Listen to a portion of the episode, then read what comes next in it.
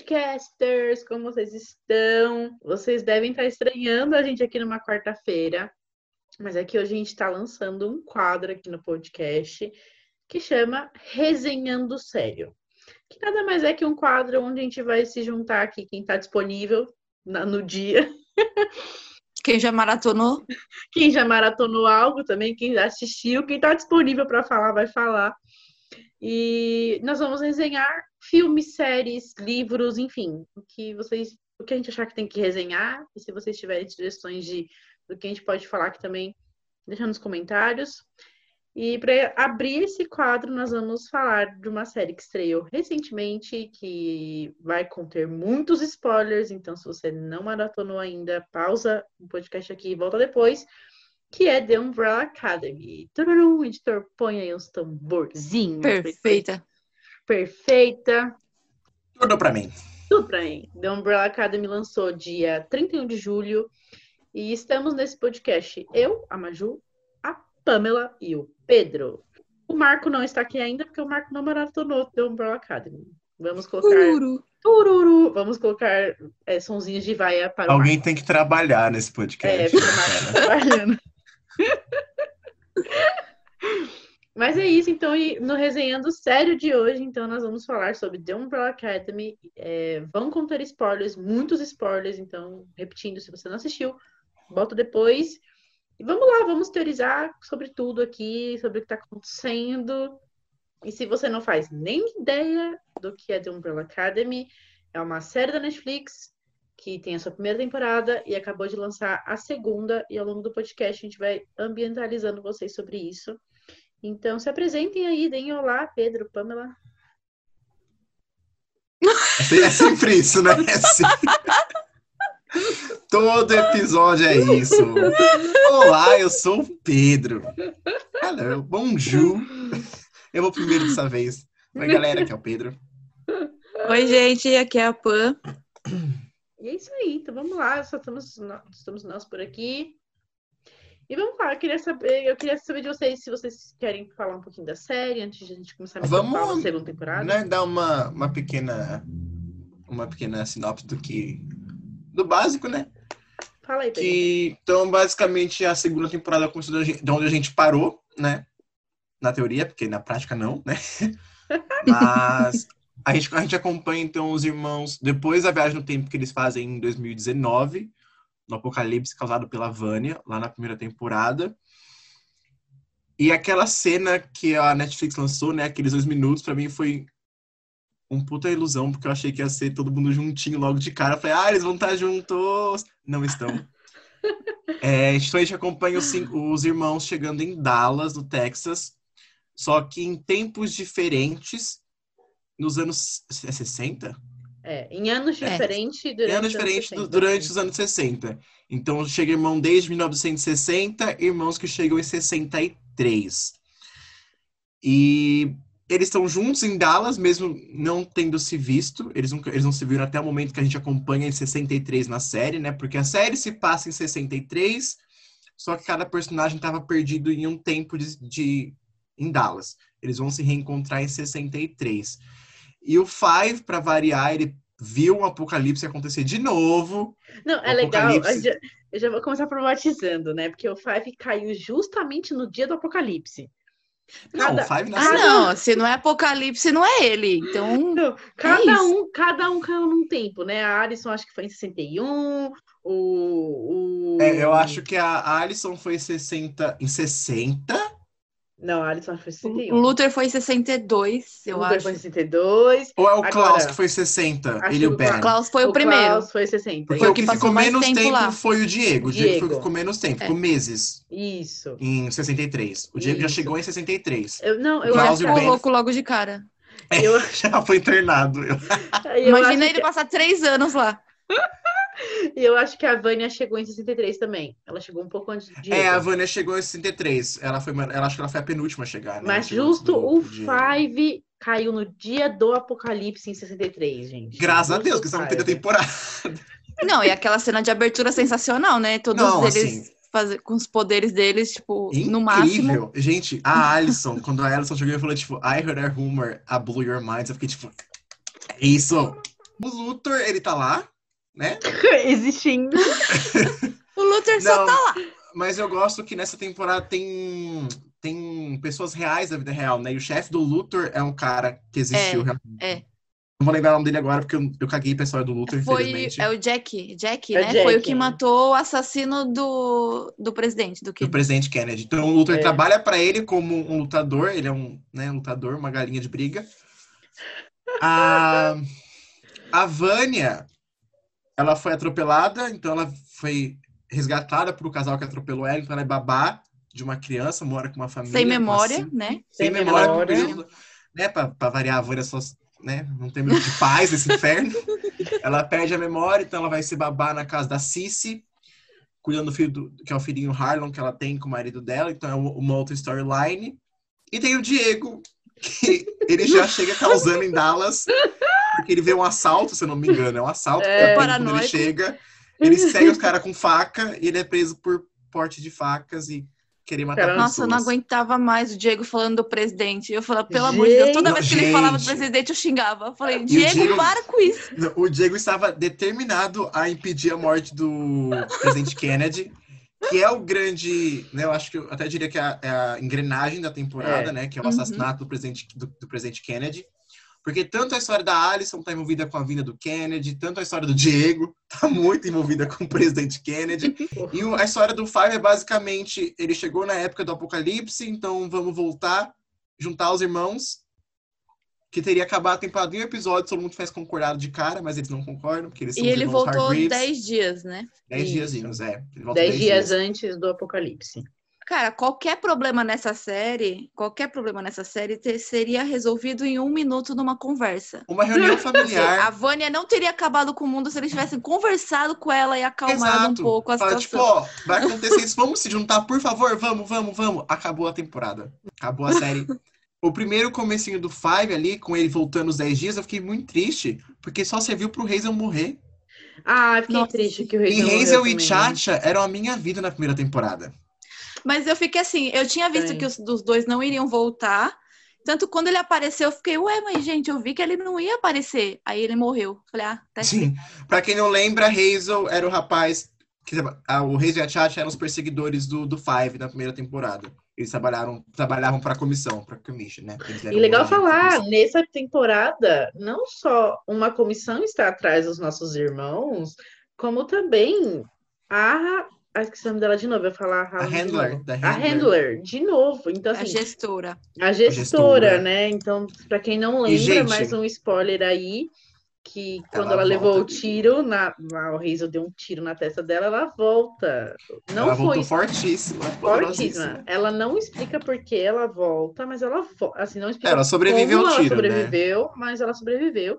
Tanto que tá rolando umas teorias na internet que ela é um alien também, né? Com... Também, porque é um spoiler, porque ela usou também, vocês vão saber daqui a pouco.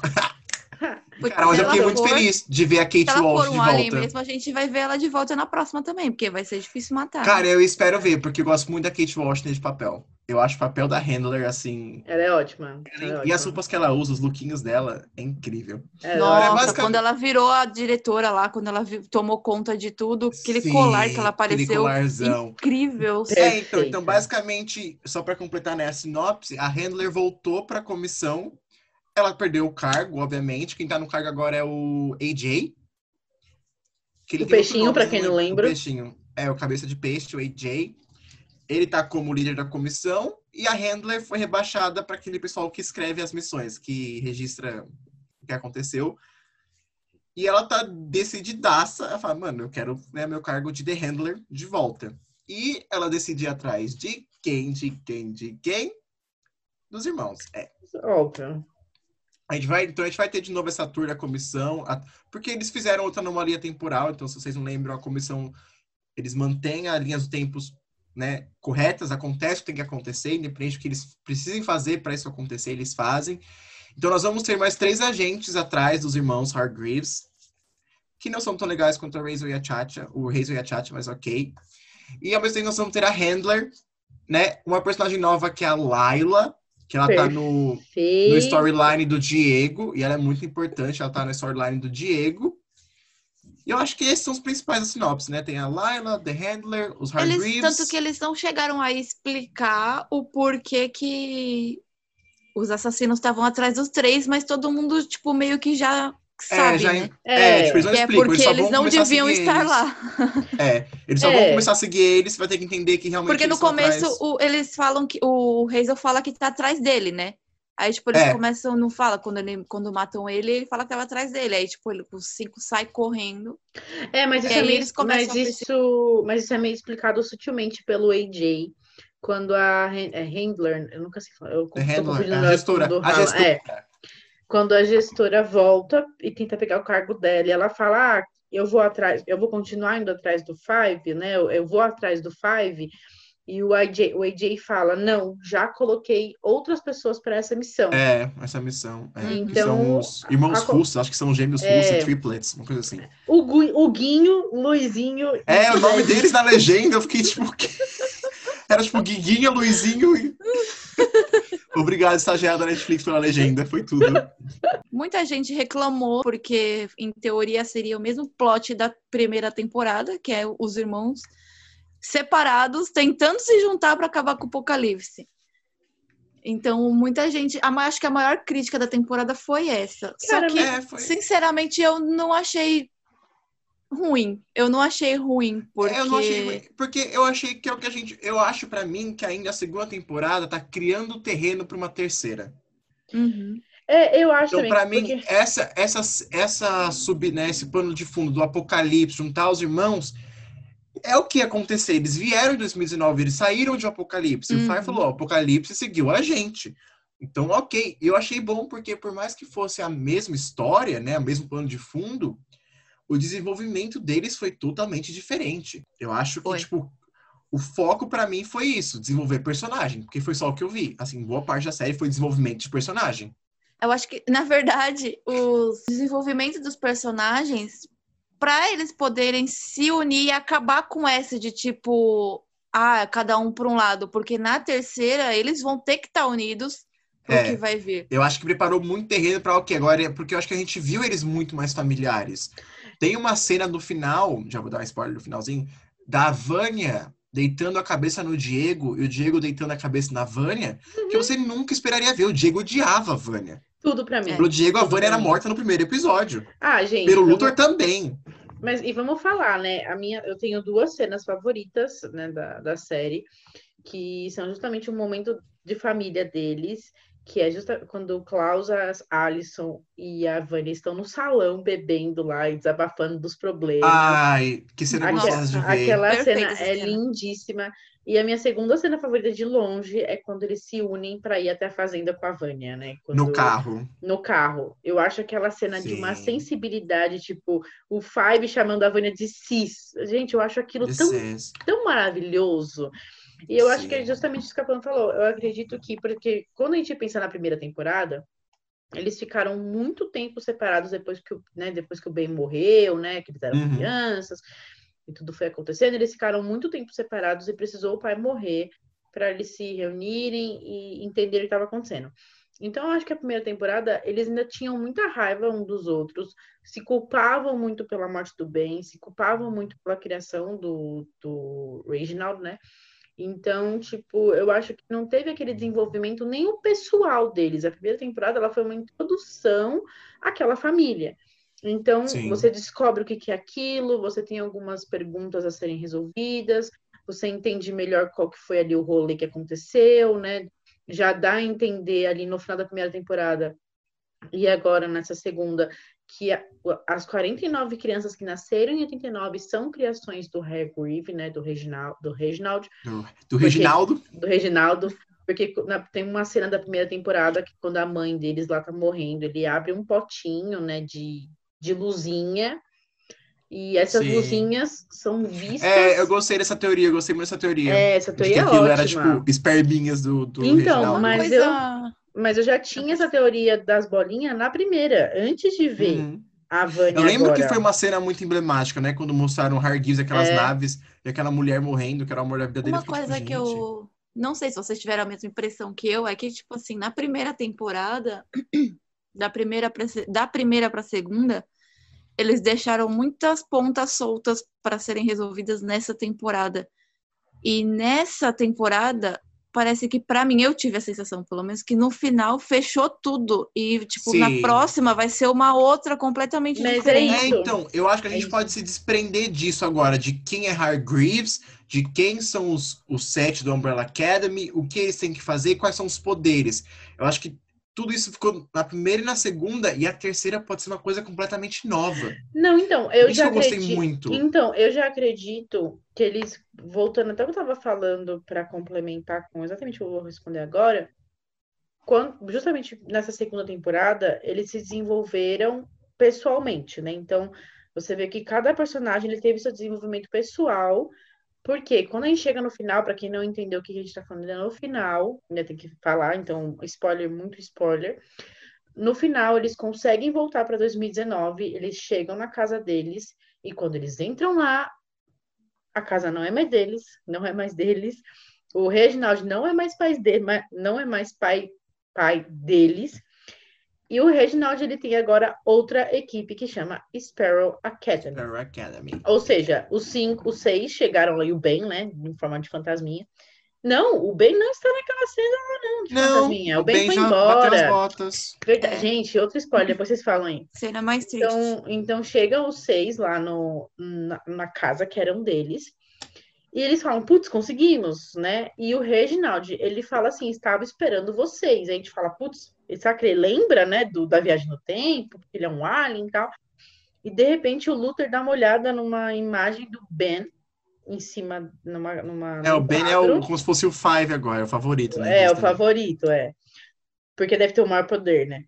E o Ben agora, ele lidera o Sparrow Academy. Ou seja, são outras pessoas, outras crianças. Então, tipo, agora eles vão ter que lutar como uma família para recuperar o que era deles, porque senão eles vão parar de existir. Eles vão parar de existir como The Umbrella Academy. Porque se você mexeu na linha temporal lá, né, do tempo, a teoria mais plausível, se você, tipo, não foi adotado, toda a sua vida foi uma mentira. Eles não, em teoria, eles não foram adotados pelo Reginald. Se eles, se Não, eles foram, mas na realidade deles. Na é isso que eu fico pegando na exatamente. tecla. Pra E mim, eles são, eu- sim, filhos do, Regina- do Reginaldo. E eu acho que que ele naquele lembra tempo. disso. É, e eu acho Não. que ele lembra deles no passado. É, É, Ele mas- eu lembra acho- de tudo que Sim. contaram pra ele. Não, mas é- Sim. lembra, vamos voltar lá em Flash, gente. Vocês não assistiram Flash. Quando você cria uma linha temporal que você muda as coisas, você some nessa linha temporal. Porque as- Então, mas aí eu acho que não é a mesma ligação com o Flash, com o Viagem no Tempo do Flash. Porque assim, eu acho que o Umbrella Academy deixou muito bem definido o que é a viagem no tempo pra eles. Porque, por exemplo, no Flash, seria impossível você estar de cara a cara com o seu outro da outra realidade. Já no Umbrella Academy a gente pode. Então, pra É. mim, o que eu peguei? Eles existem sim, eles são filhos do Hargreaves, nada deles deixou de existir, só que existe no mundo que acabou em 2019, dia 1 de abril. O mundo que eles estão agora é o mundo de 63. É a linha do tempo daqueles, daqueles 63 que eles estão. Então, Hargreaves, aquele, não lembra de ter adotado eles, mas sabe que ele adotaria. Hum. Então, pra mim, tipo, nada da vida deles deixou de existir ou vai mudar do set, do nosso set. Só que tudo que aconteceu foi em outra realidade. Foi na realidade onde a original deles, né? Digamos assim. Eles provavelmente existem nesse mundo de 63. Deve ter um Luthor, deve ter uma Allison. Só que eles são com os pais originais deles. Entende? Os nossos Então, que são Mas, Vai, da isso, Terra é 1. isso, mas é isso que eu tô falando. Então, mas então eu acredito que deva ter um conflito aí justamente sobre isso, porque tem outro um, dois, três, quatro, cinco, seis andando na Terra. Nessa Terra que eles Sim. estão agora. Ah, onde... Só que eu acho que a série não vai entrar tão fundo assim. Eu acho que isso vai ser realmente deixado de lado. Tipo, existem. É, mas acho que eles não vão, porque seria muita coisa pra, tipo, sabe? Sim. Eu acho É, que talvez o 5 possa vir ter alguma coisa com o 5 velho, porque o 5 velho tá lá, né, na realidade. no- Porque a gente não viu o que aconteceu naquela realidade depois que o 5 conseguiu ir. É a gente não verdade. sabe se deu certo o salto no tempo, porque o Luthor chutou, né? O, o, eu vou chamar de Five velho. então, eu acho que isso, eu espero que eles abandonem isso, que a gente realmente veja como ficou, né? O nosso mundo de 2009, 1 de abril, como ficou. Porque eu acho que vai ser interessante ver como, o que, que aconteceu lá. Porque se o nosso 5 ainda existe, ele chegou lá. Porque isso o 5 fala pro Luthor, né? Que se o Five velho não pulasse, o nosso 5 não existiria. Sim. Então, se o nosso 5 ainda existe, creio eu que o Five velho conseguiu realizar o pulo temporal. Então, Então, mas... mas- aí que tá, porque o, o, o 5 novo deu a- o código pra ele pra dar tudo certo lá na outra realidade. Eu acho que isso interferiu muito no que aconteceu lá depois.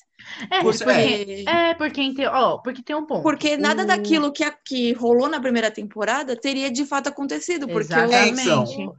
eu acho Porque que o aquele mundo voltou agora é totalmente diferente. diferente. Ó, Sim. porque em teoria o 5 voltou lá, né?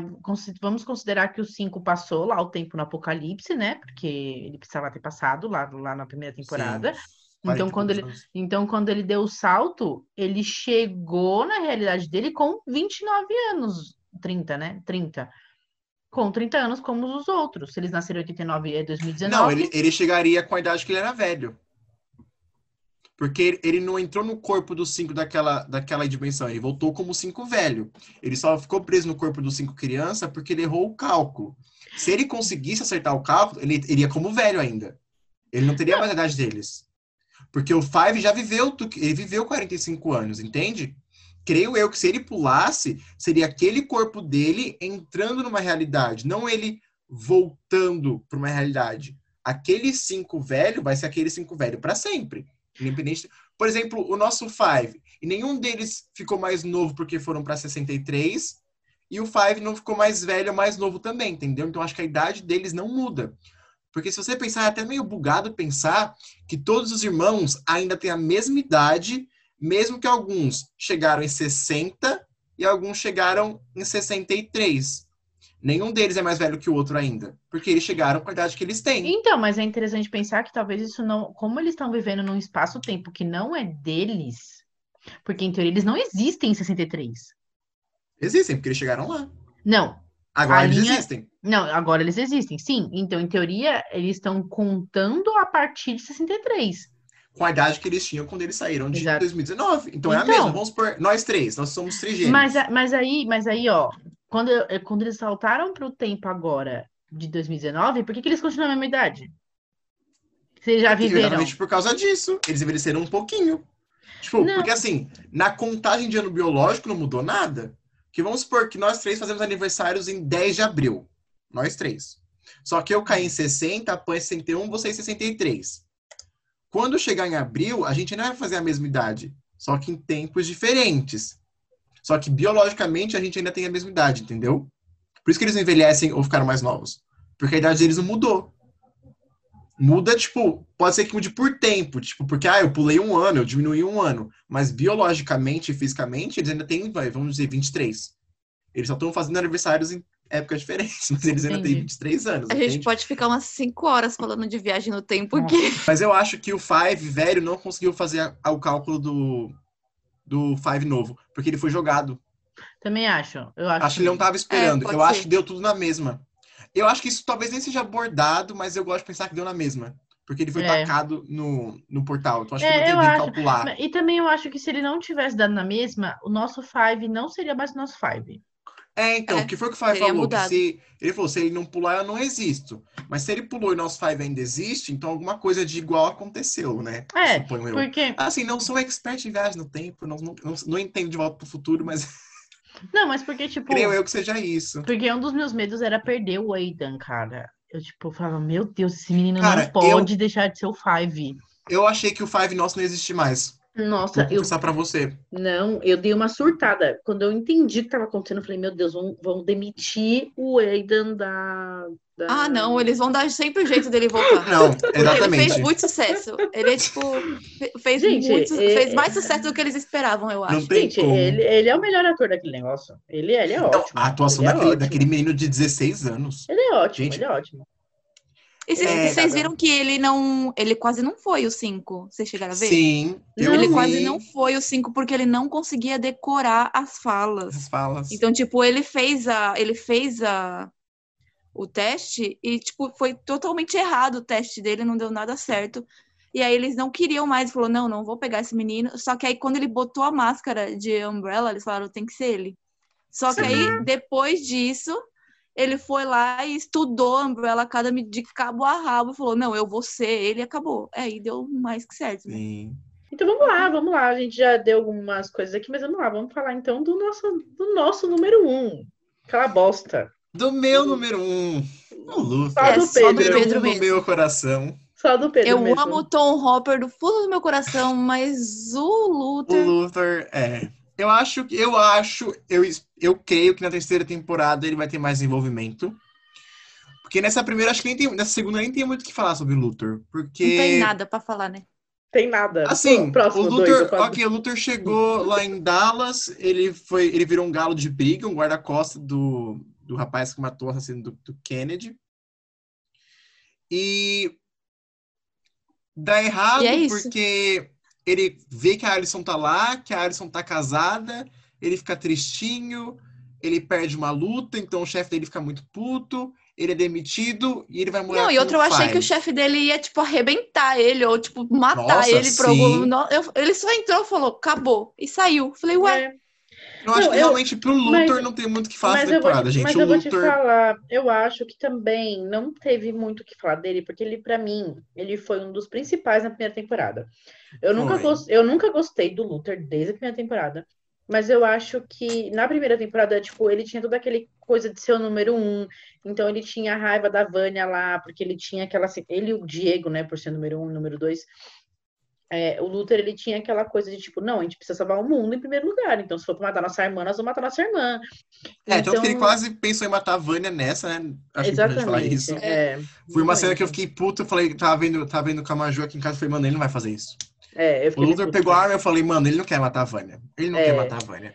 Então, tipo, eu acho que como ele teve, como ele foi um personagem muito, muito importante na primeira, apesar de eu não gostar dele, Perol mesmo, em- mas eu acho que a temporada ela abriu espaços para desenvolver os outros personagens. E eu acho que justamente foi proposital porque tirou aquele negócio de- dele ser o número um.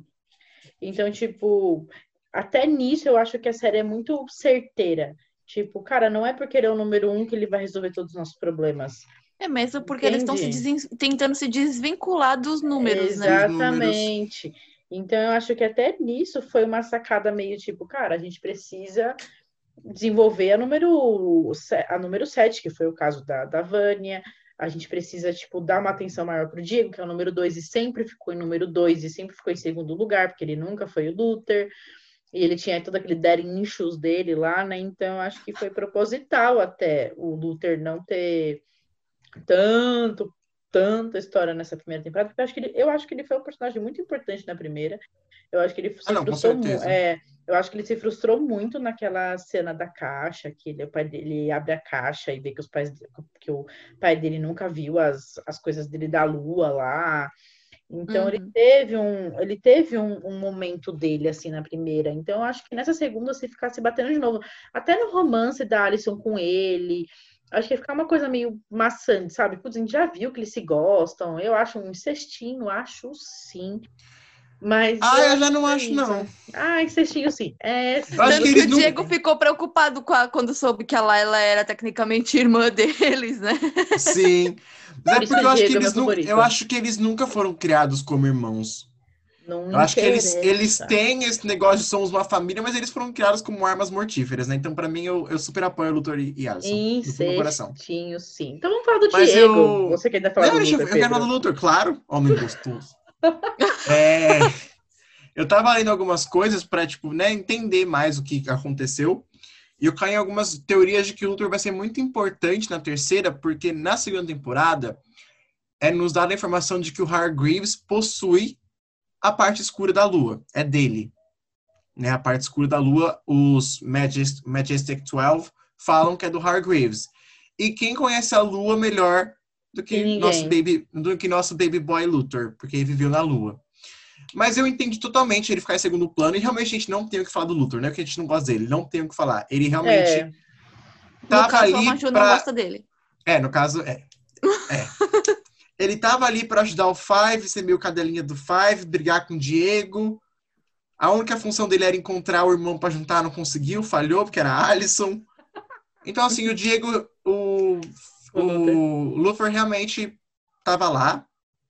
Ele se É. encaixa no que eu chamo de cadeira. Ele fez o que ele tinha que fazer lá em Dallas e é isso. é, e eu acho que cumpriu bem. Tanto que eu não peguei mais ódio dele. Na primeira temporada eu odiava ele. Na segunda Ele não. ficou lá. É, mas- eu acho que é isso. Eu acho que como a gente tem muitos irmãos, muitas pessoas importantes que precisavam de desenvolvimento, eu acho que Sim. realmente falaram, tipo, putz, já que o Luther, pra mim, porque pra mim, na primeira temporada, os mais importantes de longe foram o Luther, a Vânia e acho que É, eu acho que girou, girou em torno um pouco do Five, Luthor e Vânia, né? É, O Luthor, por causa daquela coisa de, ah, number one, sofreu muito, foi o que mais sofreu com o Hargreaves, era mais apegado ao Hargreaves, é, percebeu que o pai dele jogou ele pra lua pra nada. é. Querendo ou não, a modificação que o Hargreaves nele foi a que fez eles mais sofreram, né, com modi- modificações físicas pelas experiências do Hargreaves. Na primeira teve a Vânia, que foi a- o problema da season, então acho que realmente nessa segunda a gente conseguiu ver um pouquinho melhor dos outros, e eu acho que compreensível, compreensível. Luthor foi um 5 de 10 essa temporada, tava lá, se não tivesse tudo bem também. Então Hopper gostoso, é isso. Nosso number two. Estou nessa terra para enaltecer Diego. É isso. Não, mas ele merece. Essa temporada foi do Diego pra mim. Desde, Foi do- desde, a, desde, Foi, a com certeza. desde a primeira temporada. Mesmo eu xingando sou ele a fã. temporada inteira, foi dele. Ele falou, Eu- Diego, para de querer salvar o Kennedy. Eu falei, ok. A temporada é do Diego. Eu sou, Não, eu, sou, pra- eu sou o meme do paninho com o Diego. Ah, Diego bobinho. Ah, Diego bobinho. Só pra encaixar vocês com o Diego, o Diego também estava em Dallas. Ele foi o que ficou menos tempo. Ele caiu três meses antes do apocalipse. E ele foi le- levado para um sanatório logo de primeiro que chegou em Dallas, porque ele perseguiu uns caras com uma faca. E, cara, eu acho que o Diego foi dele a temporada, assim. Foi dele. Tanto o ator quanto mim, o personagem Tudo. foi assim. Porque Cara- a gente viu um papel no Diego que ele não teve, a gente viu ele com a comissão. Né? Viu Ele com o Herbie, tudo pra mim. Diego Ah, e ele batendo o toquinho de mão deles O assim. toquinho de mão. Nossa, verdade. Eu vi, eu vi a entrevista que eles fizeram com a Natália Kreuzer e o ator que faz o Five falou que eles acharam que não ia ir pro corte final porque foi tipo muito besta aquela Uhum. cena. Foi Foi realmente dos muito atores, bom. né? Só que eles deixaram, e, tipo, foi incrível. É, e eu acho que o Diego, ele vai dar uma. Ele vai ser um. Eu acredito que ele vai continuar. Ele vai continuar sendo um dos personagens principais na terceira. Cara, eu acho que ele Ah, cresceu justa- muito, não dá pra é. não ser. Ele cresceu Justa- muito. mas justamente por conta desse laço que ele criou com a comissão. Então, né, o, o- porque o que que rolou, né? Agora a gente tem que falar da Laila. É, vou ter que falar. Ele- é. é, a Laila, ela é filha adotiva da diretora lá da... Da gestora. Da da gestora da, da Handler da comissão. Então, ela e o Diego se apaixonam no, no ma- manicômio lá de É, a gestora infiltrou ela na vida do Isso. Diego pra conseguir chegar no Five, Isso. basicamente. Então, quando ele, quando ele diz, quando acontece tudo isso, a Laila, ela dá um jeito, quando tá tudo já jogado na mesa, a Laila dá um jeito do Diego trabalhar para ela na comissão, porque ela tá apaixonada pelo Diego. Quem não se apaixona, né? Quem não? Ai, eu também. Ai, enfim, né?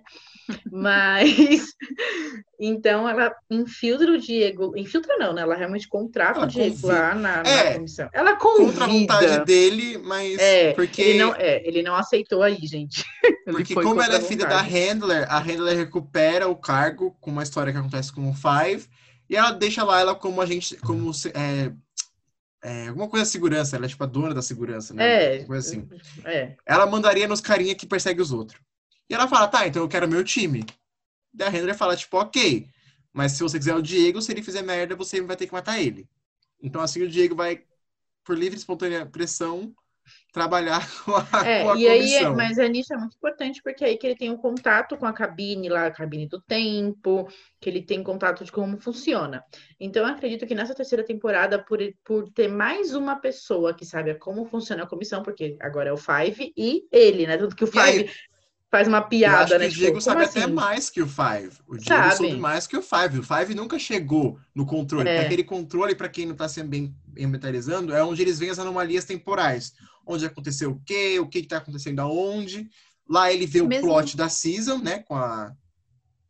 É, vamos chegar Mesmo final. porque eu acho, mesmo porque eu acho que o Diego vai usar isso para tentar consertar as anomalias que eles criaram na próxima temporada. Hum, Sim. É, porque, eu acho né? que ele eu vai usar acho. aquele controle para isso. E eu É, acho mas- que uma coisa que deveriam fazer, que deveriam se ab- abordar na, na próxima, é ele se desvincular desse desse sentimento que ele tem com o pai dele, de, de por ser Hum. sempre o número dois. Eu Ah, acho que eles vão sim. trabalhar isso em cima da outra academia. É, Mas porque eu acho que isso ainda ficou nele. Eu acho que isso não saiu dele É, ainda. mas É, não, que... aquela cena dele na mesa e o jeito que o pai dele tratou e ninguém levantou um dedo pra defender ele foi, tipo, muito foda. Gente, ele chorou, ele chorou, caiu uma lágrima dele. É, tem uma cena que tipo, eles estão juntos com o Hargreaves 63 e que o Hargreaves humilha ele, mesmo sem ser pai. E é Nossa, uma humilhação assim, Eu achei que ele fala, tristíssimo. tipo. Porque eu acho que isso ainda tá no Diego, sim. Eu acho que vai ser uma coisa tratada É, é um claro. é um vai. shoes. É, Ele, É ele tanto issues, que é. tanto que quando o Diego vê a mãe, para quem é mais um, mais, mais um spoiler, Ai, né? a carinha Sempre dele. Ai, É, gente. Tipo, a mãe, que na primeira temporada era um robô, a gente achava que ela era um robô, a gente sabia que era uma pessoa de verdade, né? Porque o High Grooves não ia criar uma robô do nada. Mas nessa segunda temporada a gente descobre que eles realmente tiveram um caso e que ela era uma pessoa de carne e osso de verdade. Uma E bióloga. em um- uma bióloga fofíssima. E em um momento da temporada, o Diego dá de cara com ela, ele vê ela. E, e como ele era muito apegado ao robô mãe deles lá na primeira, ele vê a mãe de verdade na segunda e que não lembra dele, nem sabe quem ele é, né? Óbvio. Foi muito triste. Eu fiquei tipo, meu Deus, alguém abraça esse personagem, porque eu tô ficando com dó. É, então, eu acho que É, isso é acho- uma coisa muito legal deles trabalharem na terceira temporada, até pra É, ele eu se libertar também. um pouco. Sim, eu acho que isso sobrou pro Diego, porque a Sex não teria mais nada para ele, né? Porque eu acho que, como irmão, o Diego concluiu o arco. É, Assim, ele, o Diego- é, ele ele aceitou perdoou- a Vânia, que pra ele mim aceitou foi. a Vânia, é, ele aceitou Na a verdade, Vânia, ficaria esse juntos. arco pra ele e o da Layla, né? Como eles vão se acertar, como vai ser, porque ele provavelmente vai atrás dela. É, Eu acho que ele atrás vai dele. atrás dela. ele, ela, eles estão apaixonados, isso é fato. Eles É. estão apaixonados. É. E eu acho que eu gosto muito desse, desse, desse ponto do Diego mesmo. E eu acho que foi a, persona- a, igual você falou, a temporada foi dele, e eu achei o, o desenvolvimento do personagem incrível. E é o que a gente tá- tava comentando, que foi fechamento de arcos mesmo, para eles estarem prontos para a terceira temporada. É. Que não foi confirmado ainda, né? Mas provavelmente vai, Mas vai vai ser. vir a ser, com É. certeza. Mas eu acho que encerrou esse arco dele, meio que, tipo, tenho problemas com meus irmãos para entrar nessa temporada e falar, tenho um problema com a minha família, pai, então eu vou resolver esse problema com ele, porque a partir daí a gente vai conseguir recuperar o que é nosso, sabe? Sim. Então, acho que, é, eu acho legal. E vamos falar aqui, o Pedro Fernando, gente, nesse podcast falava que Diego não tinha poder. Gente, pra mim o Diego era igual a Vânia. Eu ficava, por que a Vânia é criticada por não ter poder? O moleque tá aí treinando tacar faca. Se treinasse a Vânia, a Vânia tacava a faca também. Ah, porque a Vânia não tem poder. E o Diego? Pedro, fal- Pedro falou isso a primeira temporada inteira e, e insistiu nesse erro durante a Não, segunda. pra mim, até a segunda ele não tinha poder. Tacar faca pra mim não é um poder. O Batman não tem poder e taca faca. Entende a minha conexão com o Diego e o Batman? Os dois não tacam faca. Pô, não é um poder tacar faca. Que saco. Mas descobrimos que sim, Diego tem. Eu, se- na verdade, eu sempre achei que o Diego tinha poder de Eu percebi a que ele tinha na cena com o Hargreaves, que o Hargreaves dos 63 É pede pra eles mostrarem o poder. É. E na mesa do jantar com o Hargreaves, que eles fazem um jantar com o pai deles de 63, que não é pai deles ainda, e ele fala, pô, então me mostra o poder de vocês. E foi nessa hora que eu vi que o Diego tinha poder, porque ele taca a faca e a faca faz uma curva de 360 graus Aí pro lado. que entra o. Essa que, que a gente descobriu, porque na verdade a gente já achava que ele controlava. Vocês achavam que ele Metal, controlava eu achei que ele metal. controlava Eu metal. nunca parei pra é. pensar, na verdade, tipo, qual é o poder específico do Diego. É tacar faca. Ele tava Ele joga as facas, faca. que isso? Mas aí Ele é descobrimos, prodígio. gente. Mas é. Na ah, pode- verdade, É. é. Ah, na verdade, o, po- o poder do Diego é controlar o ar ao redor dele. Então, é por isso que ele consegue dar aqueles pulos dele e parar as balas e jogar para outro lado. Então, ele controla o ar ao redor dele e não o metal, gente. Ou não, não só joga O faca. que não me apetece tanto quanto controlar material. Porque controlar vento eu acho meio bosta. Ah, Mas- você é bosta. Quietinho. É que eu não, gosto do. Diego, gente. Eu achei incrível. O Diego subiu muito no meu conceito Não, eu sempre- Não, esse mas- poder dele. Sim, sempre- aquele- não, ele foi de não ter poder a salvar o Five, entendeu? Foi tipo, se alguém tem que salvar o Five, tem que ter muito poder. E Verdade. ele parou uma, uma caralhada de bala, tipo, magneto. Só que eu achei que era controlar realmente metal, porque Ah, a, também a faquinha fez a curva assim, Verdade. mas não foi. Mas se for de vento também, justifica os saltos que ele dá que nem o ser humano faz, porque Exatamente, gente. No final, Maria, Maria Júlia, cada linha de Diego, então vocês que tem aí. Eu acho que, bom, falamos dele. Acho que do Diego é isso. Podemos ir pra melhor personagem dessa temporada. Alison Hargreaves, number 3. Alison ah, perfeita, sem defeitos. E eu acho que de sim, todos os personagens, ela é a que mais se distancia do plot principal, né? Do Apocalipse, assim. Eu acho que a gente fica muito tempo vendo a vida dela fora disso. Que novamente ambientando, ela caiu em Dallas em 63 também ou foi 62? Não, acho que é 2 ou 1. Um. um desses dois. É, acho que ela foi 2 ou 1. Um. Ela já ficou, ela ficou bastante tempinho em Dallas. E logo que ela chega, ela ainda tá sem voz, que foi uma teoria que gerou muito, né? Que se ela ia voltar com voz ou sem voz. Então ela realmente começa a temporada sem voz. Ela fica um já... ano sem voz, então ela voltou em voz.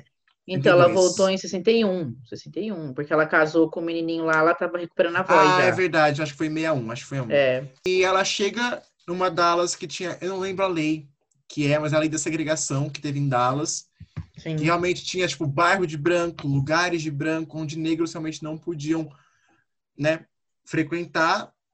E a Alison chega nesse momento, então, logo de cara com Dallas, ela já entra numa cafeteria, que mais pra frente mostra uma cena que para mim partiu o coração, dela sendo perseguida pelos homens brancos. Sim, sim. Porque ela não podia gritar, ela não podia falar.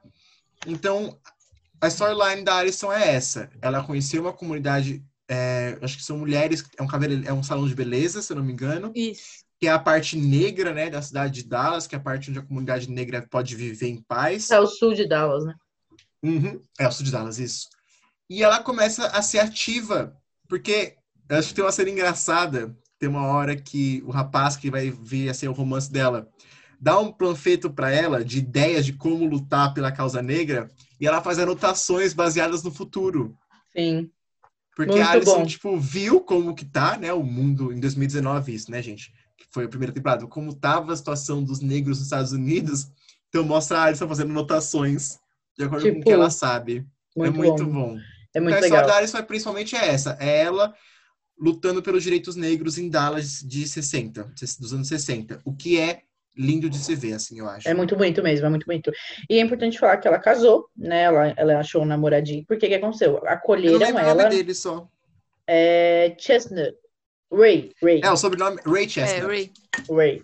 É, ela conheceu o Ray nesse salão de beleza que acolheram ela, porque assim que ela chega em Dallas, uns carinhas seguem ela pela ser negra, enfim.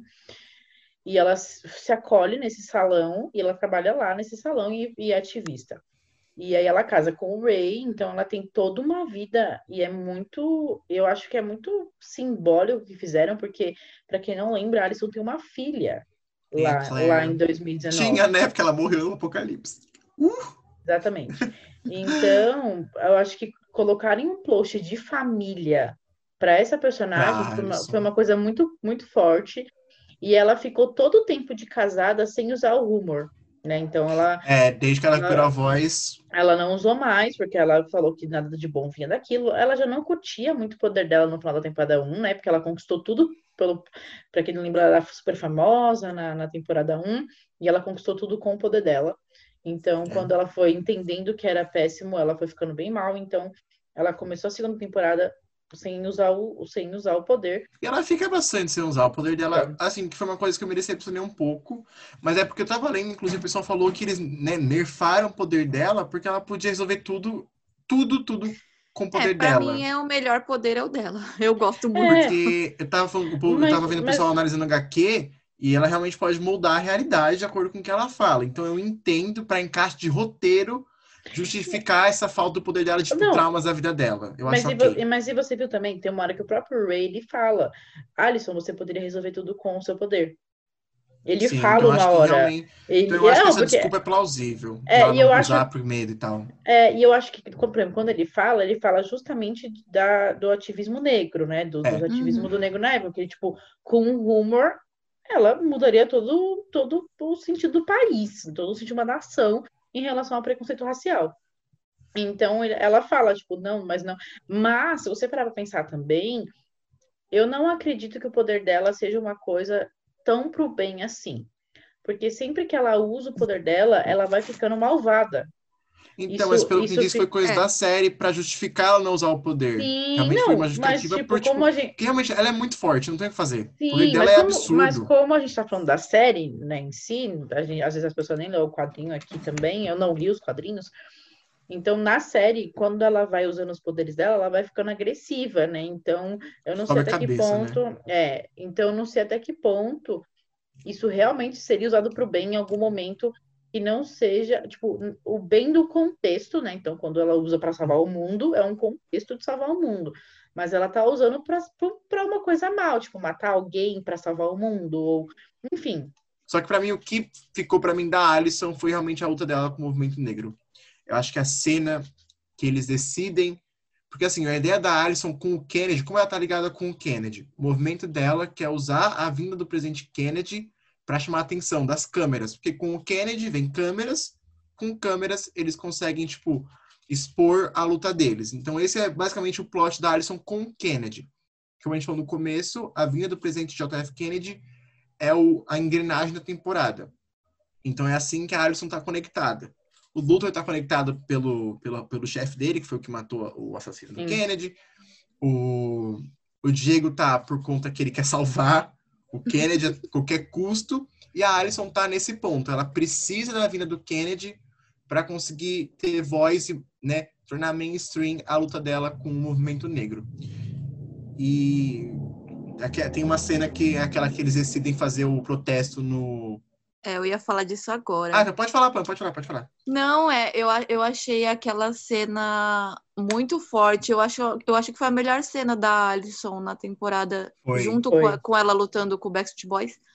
Mas, mas a cena que eles não se mexem por nada, nem o cara jogando latinha, jogando cerveja Sal. em cima deles. Era Foi Sal. sal, era sal. Sal. Era Nem sal. jogando coisa em cima deles, assim, eu achei incrível essa cena. É, só pra mentalizar vocês, tipo, resistência, né? todo ela e o grupo de negros que estão no movimento dela, eles entram nessa lanchonete que é só pra brancos, eles sentam e demandam, demandam, eu pensei em inglês, é demandam em português? Demand? Como que é em português? Eles Pedem, demandam. eles pedem. Eles- Eles pedem, eles falam, a gente vai ser atendido, vocês vão nos atender. E eles ficam sentados até que a polícia chega, até que dá merda, porque o, o, o atendente que é branco derruba o café quente na Alison. Daí a Alison perde, nos- perde a cabeça, daí vem polícia. E vai ser a primeira vez que a gente vai ouvir ela usando o I Heard a Rumor na temporada. Que foi, assim, uma cena desespera desesperadora pra mim, assim, ver Foi. ela vendo o, o Ray Ray. apanhando. Então, eu tava tipo, Júlia, ela tem que falar. Fala, Alison, fala, usa o poder. É. E a Alison vendo ele apanhar. E ela fala, I heard a rumor that you walked away. Que E é justo começa- nesse restaurante, que esse restaurante foi o primeiro contato que ela teve naquele mundo. Que ela, logo É. quando ela chegou em Dallas, ela entrou no restaurante e ela não podia ficar lá porque era só para brancos. Então, eles escolheram Foi justo esse restaurante para protestar. Então, assim, da Alison, acho que essa é a storyline principal, né? A luta contra os negros. E depois vem a segunda, que eu acho que ainda é importante, que é o fato dela ser a única que criou laços verdadeiros em Dallas e ter que explicar o que ela é ou o que aconteceu. Porque o Ray, primeiro ele conhece o Luthor e fala, mano, você tem um irmão branco. Ele conhece o Klaus primeiro. Ele conhece o Klaus. Conhece o Klaus, o Klaus, é que o Klaus libera ele da cadeia, é verdade. Então ele já fica tipo, mano, você tem dois irmãos que eu não sabia, e eles são brancos, né? Foi até uma coisa que a Ju comentou que eu não tinha me tocado. A adoção não era uma coisa tão comum naquela época, ainda mais adoção interracial, né? Com filhos negros e brancos. Era, deve ser uma coisa Uhum. inaceitável. Pensem que é Dallas nos anos 60, gente. E então ela tem esse problema, tipo, porque tipo, ela, real- ela genuinamente gosta do marido do dela. Ray. Ela fala que encontrou conforto nele, que ela estava sozinha lá. Em nenhum momento eu vi que ela estava usando ele para se confortar. Ela realmente gostava do Ray. Ela tanto que para mim a separação deles para ela voltar para o tempo foi assim de morrer. Daí entra a segunda problemática da Alison, que é tipo ela ajudar a família e ao mesmo tempo tipo não contar pro Ray que ela é uma viajante do tempo, que ela tem poder, que ela foi criada como uma máquina de combate. Então acho que assim a Alison tem uma história e um desenvolvimento perfeito nessa temporada. Acho que ela, ela e o. Diego dividiram o Uhum. protagonismo pra mim assim na, na temporada. Não, foi muito bom. Foi muito bom. E agora vamos falar dele. Então, dele. Number four. Gente, o Klaus. Como o Klaus, gente, como explicar e como explicar o Klaus? Não tem. Por onde começar a explicar Klaus? Por onde começar a explicar Klaus? Não Ó, tem. só pra, pra não perder o costume, então o Klaus chegou em 60, ele e o Ben, que eles são juntos. Eles vão ficar um pouquinho no É, Klaus, então acho porque que o Ben tem história. falar. É, eu acho que a gente podia Ah, falar dos dois bem. juntos, porque não dá como. É né? que o Ben tem uma historinha dele só. um. É, ok, É, então vamos falar do mas- 4 e do, do 6. Vai, o Ben- o O Klaus e o pacote Ben. vem junto. Eles chegaram juntos em 60, então eles foram os primeiros a chegar em Dallas, os que ficaram mais tempo em Dallas. Então, os que tiveram mais tempo de viver. Parece uma coisa, né? Porque é justamente o que faz mais bosta. É, o Nossa, que tinha pare- mais tempo de fuder tudo na linha do tempo de Dallas foi o que chegou primeiro. Antes chegasse com, antes chegasse com o Diego e ficasse preso no manicômio com o Ben. Os dois no manicômio. Seria menos pior. E, e logo que ele chega, então a gente vê ele chegando ali, então eles meio que introduzem pra gente que eles estão em Dallas, né? Os dois são os primeiros a mostrar Dallas pra gente. Só que depois, quando já tá em 63, eles estão voltando pra Dallas. Então você fala, pera, eles saíram de Dallas por um tempo. E aí você descobre por que eles saíram. Porque simplesmente, quem quer dar notícia do quem quer dar a grande notícia da vida do Klaus, o que, que ele fez? Bom, gente, o Klaus criou uma seita. Uma seita religiosa. O Klaus, O Klaus virou- era um deus. O Klaus era um deus, é, literalmente. Ele encontrou, ele deu a sorte de encontrar uma véia rica, né? Hum, No, no- lá quando ele caiu em Dallas, a véia rica deu tudo para ele. Ele tinha o bem a seu favor, então o bem fazia ali umas coisas que parecia ser sobrenaturais, mas não era sobrenatural. Quer dizer, para o Klaus não era sobrenatural, pra gente é sobrenatural.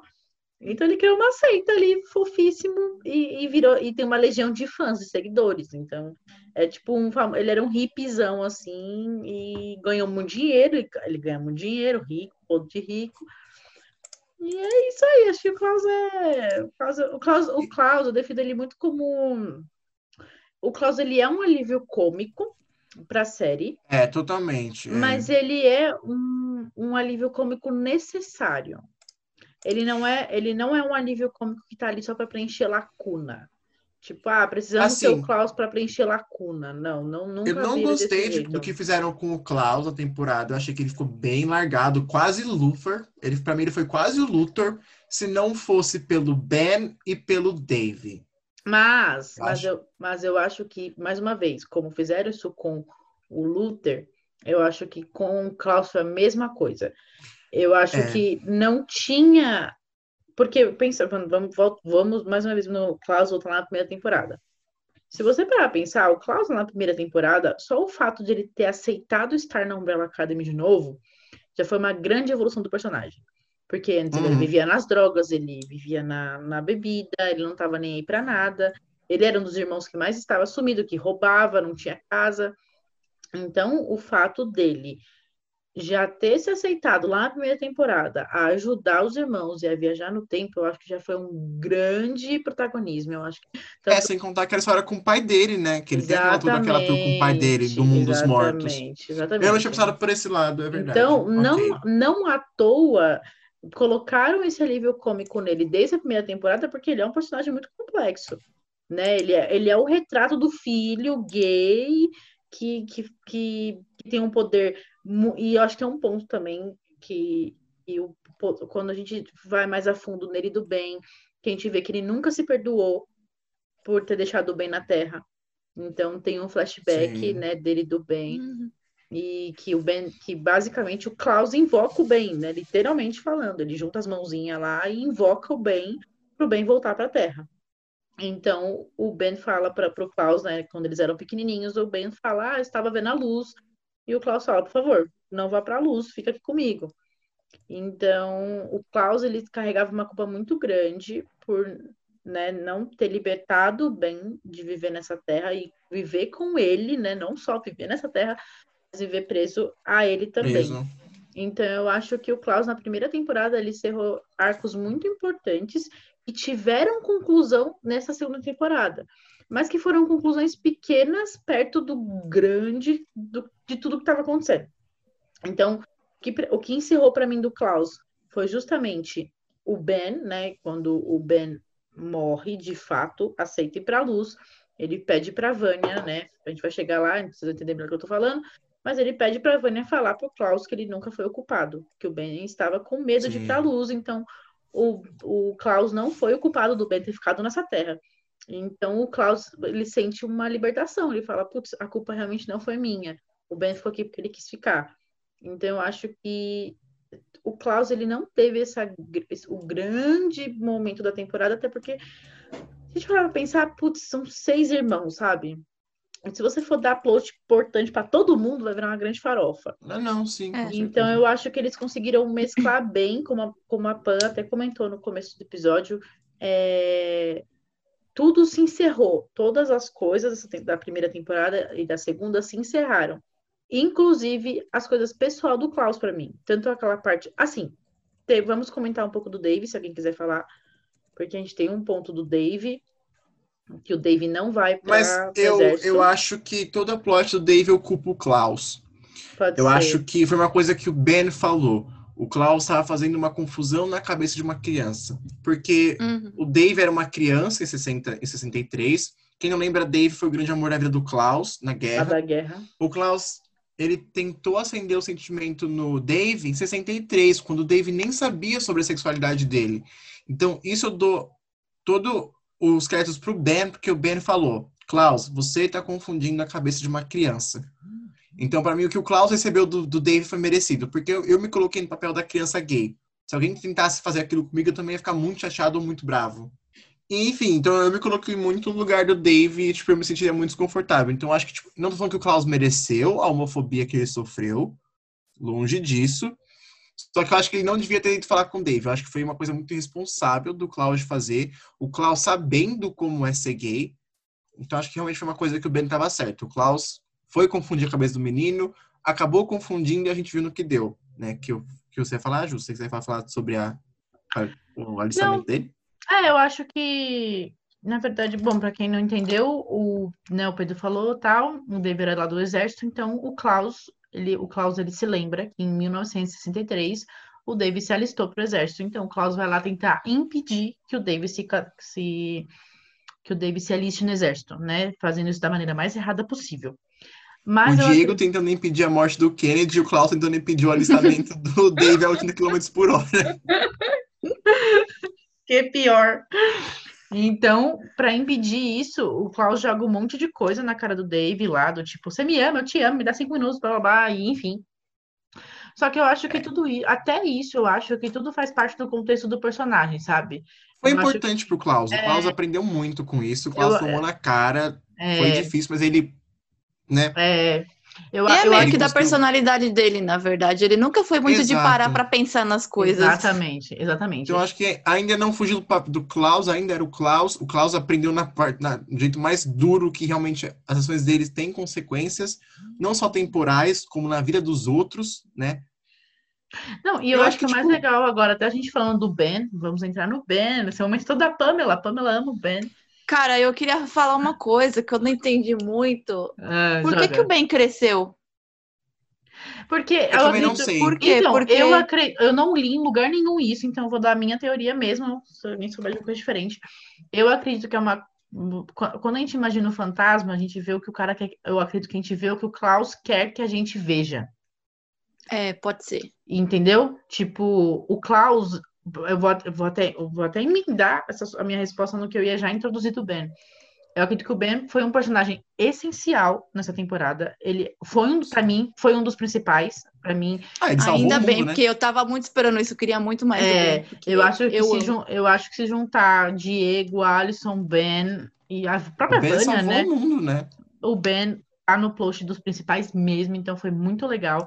Mas eu acho que justamente por por ele ser um personagem tão importante para o Klaus, o Ben ele cresceu de acordo com o Klaus via, porque o Klaus precisava de uma pessoa que crescesse com ele.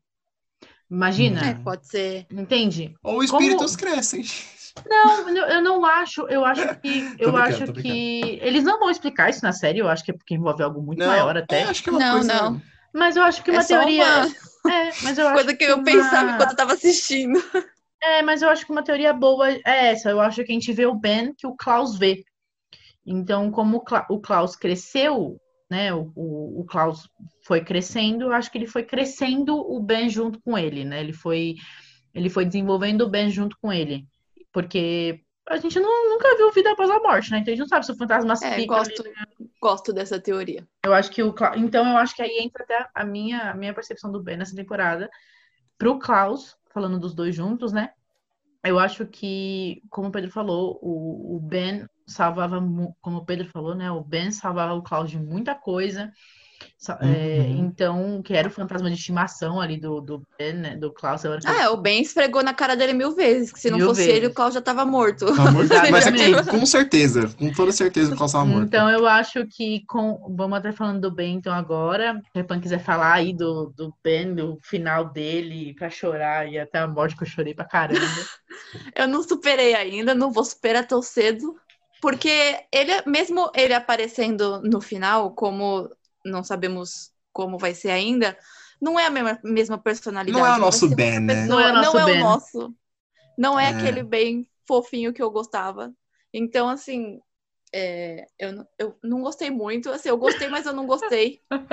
Porque, assim, por um lado ele salvou o mundo, né? Ele foi, tipo, um dos melhores personagens, um, um dos protagonistas. E por outro, ele foi embora. Então não vai ser a mesma coisa na próxima temporada. Sim. É, mas eu acho É. que tudo voltou pra. Eu acho que tanto a morte dele, né? Gente, ele morreu, morreu A morte, morte. agora.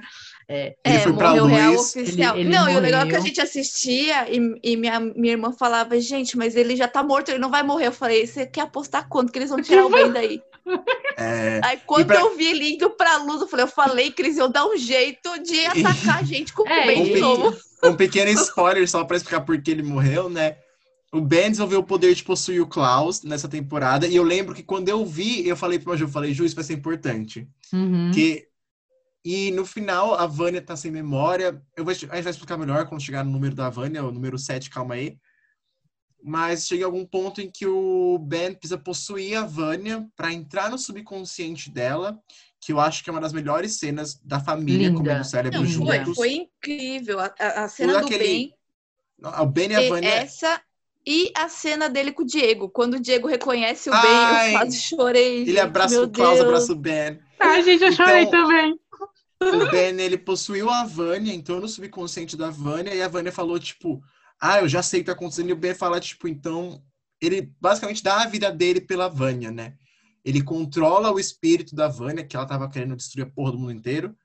Então ele abraça ela e fala, tipo, ok, eu tô me trocando por você, né? Então, Não, lembrando, que- lembrando que a Vânia, ninguém da família via o Ben, então ele não Sim. tinha contato, quer dizer, ninguém tinha contato com ele, então ele fez totalmente voluntário Por pela altruísmo, família que cara, ele via, por porque ele não altruísmo. falava com a família fazia Não, muito e é tempo. muito- mas é, e vai muito de encontro com uma cena que o Ben tem, que ele fala que, tipo, sentia falta da família. Tem uma reunião ali deles, o Klaus, como sempre É. Ai, fala, o- coisa mais o linda. Klaus inventa que o Ben não viajou no tempo pra irritar o Ben, né? Alguém pergunta, acho que o Diego pergunta, né? O Diego pergunta, ah, o Sim, Ben ele veio? fala, E o Klaus, can não. travel time. Ai, gente, o Ben, tudo pra mim, por favor, não caguem ele na próxima temporada. Cara, Cara, eu acho que vão cagar, mas não vai ser o Ben, então tudo bem. Então, É, na verdade, é. eu acho que eles vão dar um jeito. Eu acho que esse plot foi pra trazer o Ben de volta. Eles vão É. dar um jeito de trazer o de Ben pra, cade- fazer- pra Academy. é, de fazer ele voltar pra eles. Então, eu acho que foi só pra isso o Eu o acredito plot. muito. da- Eu acredito porque, tipo, o que acontece? Tem um, tem um ponto, gente, que não acompanha o- as redes sociais de The Umbrella Academy. Por- O Justin, que faz o Ben, ele é incrível. O ator ama o personagem. O ator ama, tipo, mano, ele posta as coisas direto do, do Ben. Então eu acho que eles realmente deram um jeito ali de falar, putz, vamos trazer esse personagem de volta pra vida pra fazer parte do Umbrella Academy. Então eu acho que essa é uma É. teoria muito plausível, cara. Muito, Pamela, muito. Você pegou na minha feridinha aí mesmo. É, até Que porque seja isso mesmo. um pouco do que eu li sobre os quadrinhos, né, comparando, nos quadrinhos tem a Spare Academy, mas o Ben não faz parte. Então tem que ter um motivo É. por qual o Ben tá lá. É, Eu acho que é realmente por isso, para enaltecer o autor e trazer o nosso Ben de volta. Eu queria que você... É. Não, eu acho que é isso. Eu acho que é porque, cara, se você parar pra pensar, ó, o bem morto é um desperdício de poder. O poder do bem é, tipo, incrível. Sem Então, contar assim... que o Ben é fan favorite, né? Quem não gosta do Ben? Acho que Ah, o ele é Ben é bem perfeito, fan né? favorite. é. Então, tipo, assim, eu acho que não tinha como. Eles tinham. Eles fizeram um jeito para trazer ele para a academia de volta. Não, e eu acho que a morte dele foi justamente a coisa que separou eles. Então, a morte do Ben foi quando eles Foi, é. foram. E agora a morte dele foi o que juntou eles. Olha que poético. Exatamente. Então, eu acho que como a morte dele. Não A morte, dele- morte. É, porque. Não, a morte primeira, né? Ah, a primeira, A ok. primeira morte. Como aconteceu aquele ponto dele deles serem culpados, né? Pelo tanto que isso mostra em flashback, porque eu acho que ficou até meio É, meio subentendido na primeira temporada porque que eles tinham se separado. E na segunda, com o flashback, acontece quando o, o Ben morre, o Harry Greaves culpa os irmãos por isso. Gente, aque- aquele discurso Então, que ele dá. É, é bem feio o discurso. É tipo. Basicamente, ele fala que vocês. eles falharam, né? Vocês falharam como academia, vocês É. falharam como família, porque quando vocês morreram, são os lixo. Exatamente. Isso. Então, E isso separou eles, porque ficou Isso na cabeça eles. deles. mesmo eles sendo E a Alison crianças. fala que não foi culpa deles, eles não falam como o Ben morreu, né? Mas a É. Alison deixa claro, não foi nossa culpa. Cara, mas, ah, foi. mas, tem, mas tem uma entrevista do George Way que eu li, que nem nos quadrinhos fala, e o George Way fala que talvez nunca fale, porque ele fala que é um mistério aí que ninguém sabe mesmo que o Ben morreu. Ben morreu. É, no caso, eu acho que nem ele deve saber ainda. É, morreu. Ele, ele não criou. O George Way criou isso e falou: putz, não sei porquê, vai ficar um mistério até eu decidir que vai ficar um mistério. Então, bem morreu. Mas pode ser que eles falem sobre isso da série na próxima temporada. Pode assim, eu ser, acho. pode ser, pode ser. Porque foi uma Porque coisa eu muito acho que ele vai ter pesada, bastante né? destaque mais do que nessa. É, Mas não, com certeza. Porque pelo que eu entendi, mesmo sendo número um, ele é meio que o líder da Sparrow Academy. Ele é o favorito, né? Então, tipo, É. é, eu acho que ele vai mandar na porra toda ali na Sparrow Academy. é. Ah, é favorito da Então- minha vida também. Ah, perfeito. Então, eu acredito que a teoria da Pam faz muito sentido de, de terem trago o Ben à vida na Sparrow para ter um Ben vivo em alguma realidade perto da É academia. realidade. Então, porque o Ben morreu, vamos falar isso, mas morreu, morreu, agora né, vamos Morreu, chegar na morreu. Vânia. Então, e foi uma cena perfeita, maravilhosa, sem defeitos. Tem Então, dos agora. cinco ainda, né? É, Tem, tipo, gente, os cinco eu vou ficar aqui até amanhã. Eu e Luísa, chama a Luísa aí. É, o É. 5 a gente vai ter que dar uma resumida, porque senão não vai ter episódio. Ah, gente, eu amo cinco. Mas enfim, então, tá acabando esse plot bem Klaus, né? Que daqui a pouco tem um plot bem Vânia.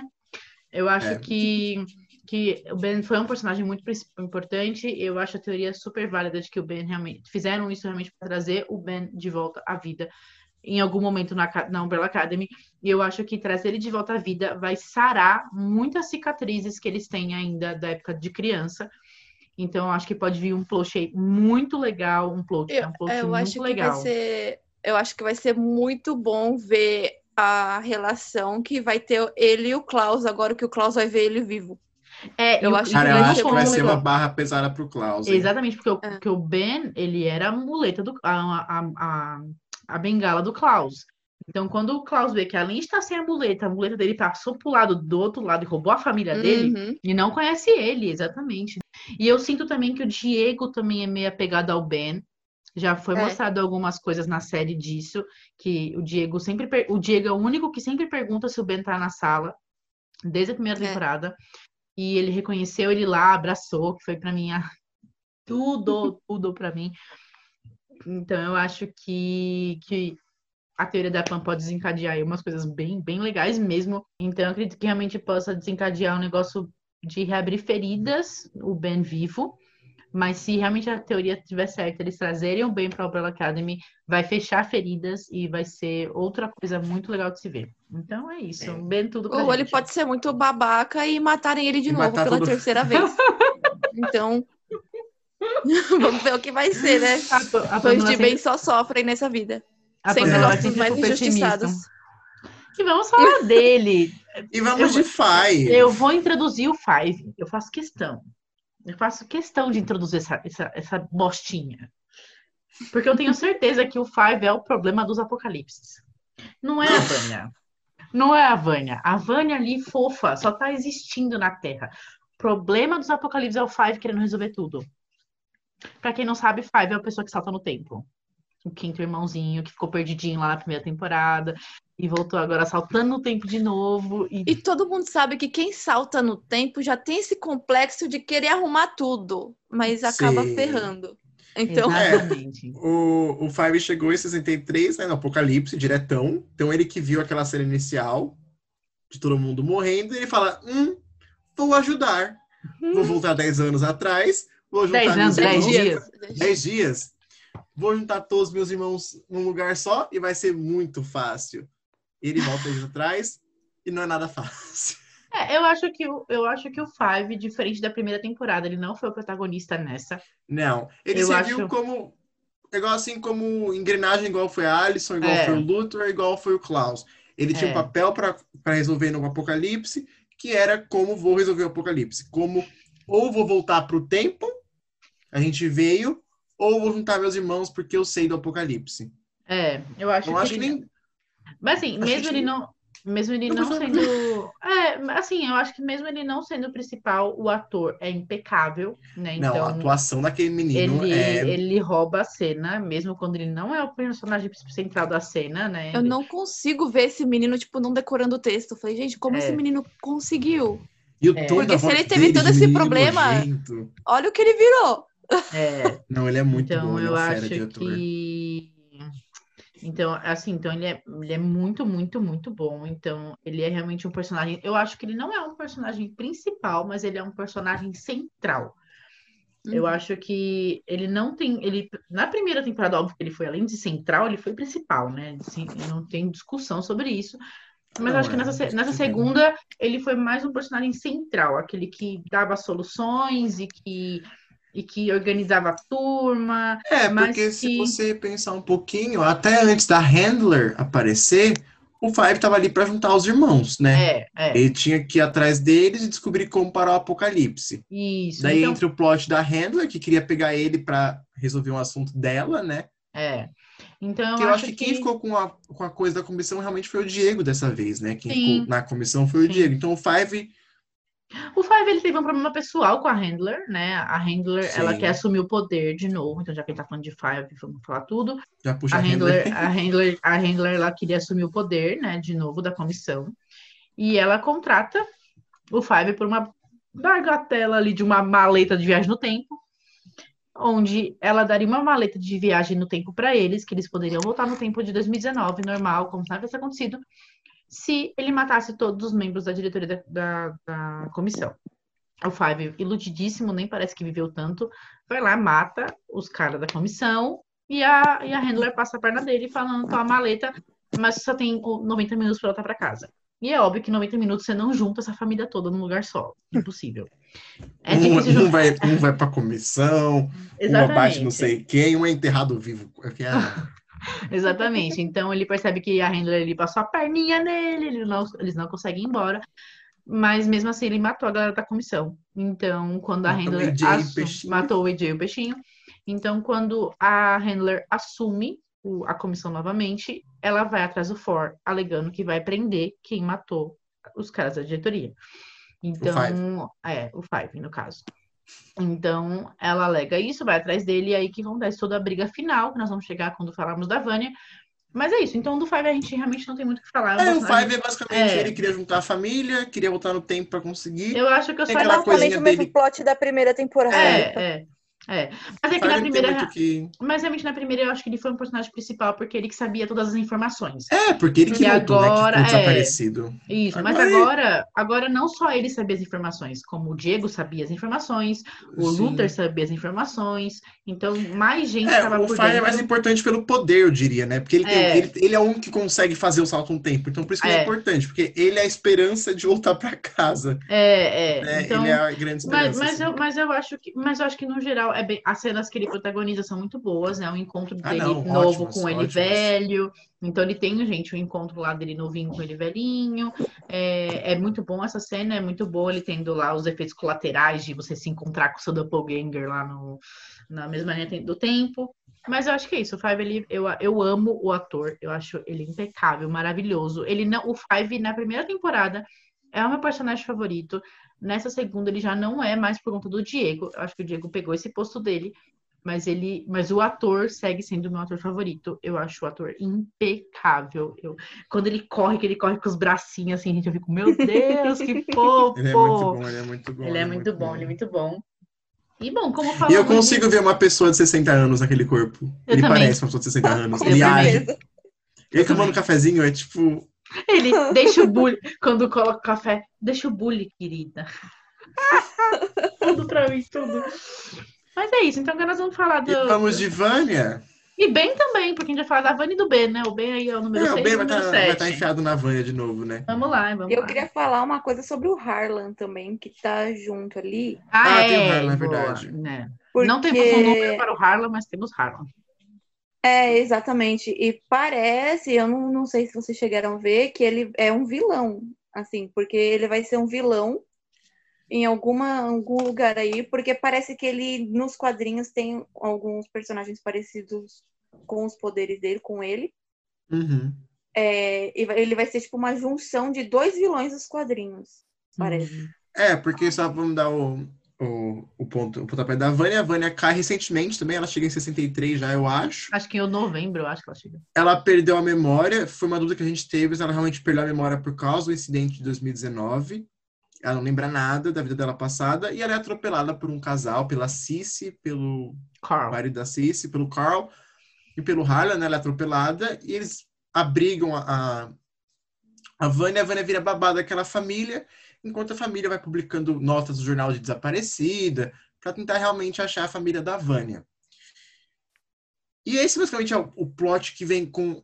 Assim como a Alison, a Vânia também está participando de um, de um momento, né, um movimento da era, que era realmente a homofobia. Então eu achei foi incrível, porque a Ellen Page é uma atriz lésbica.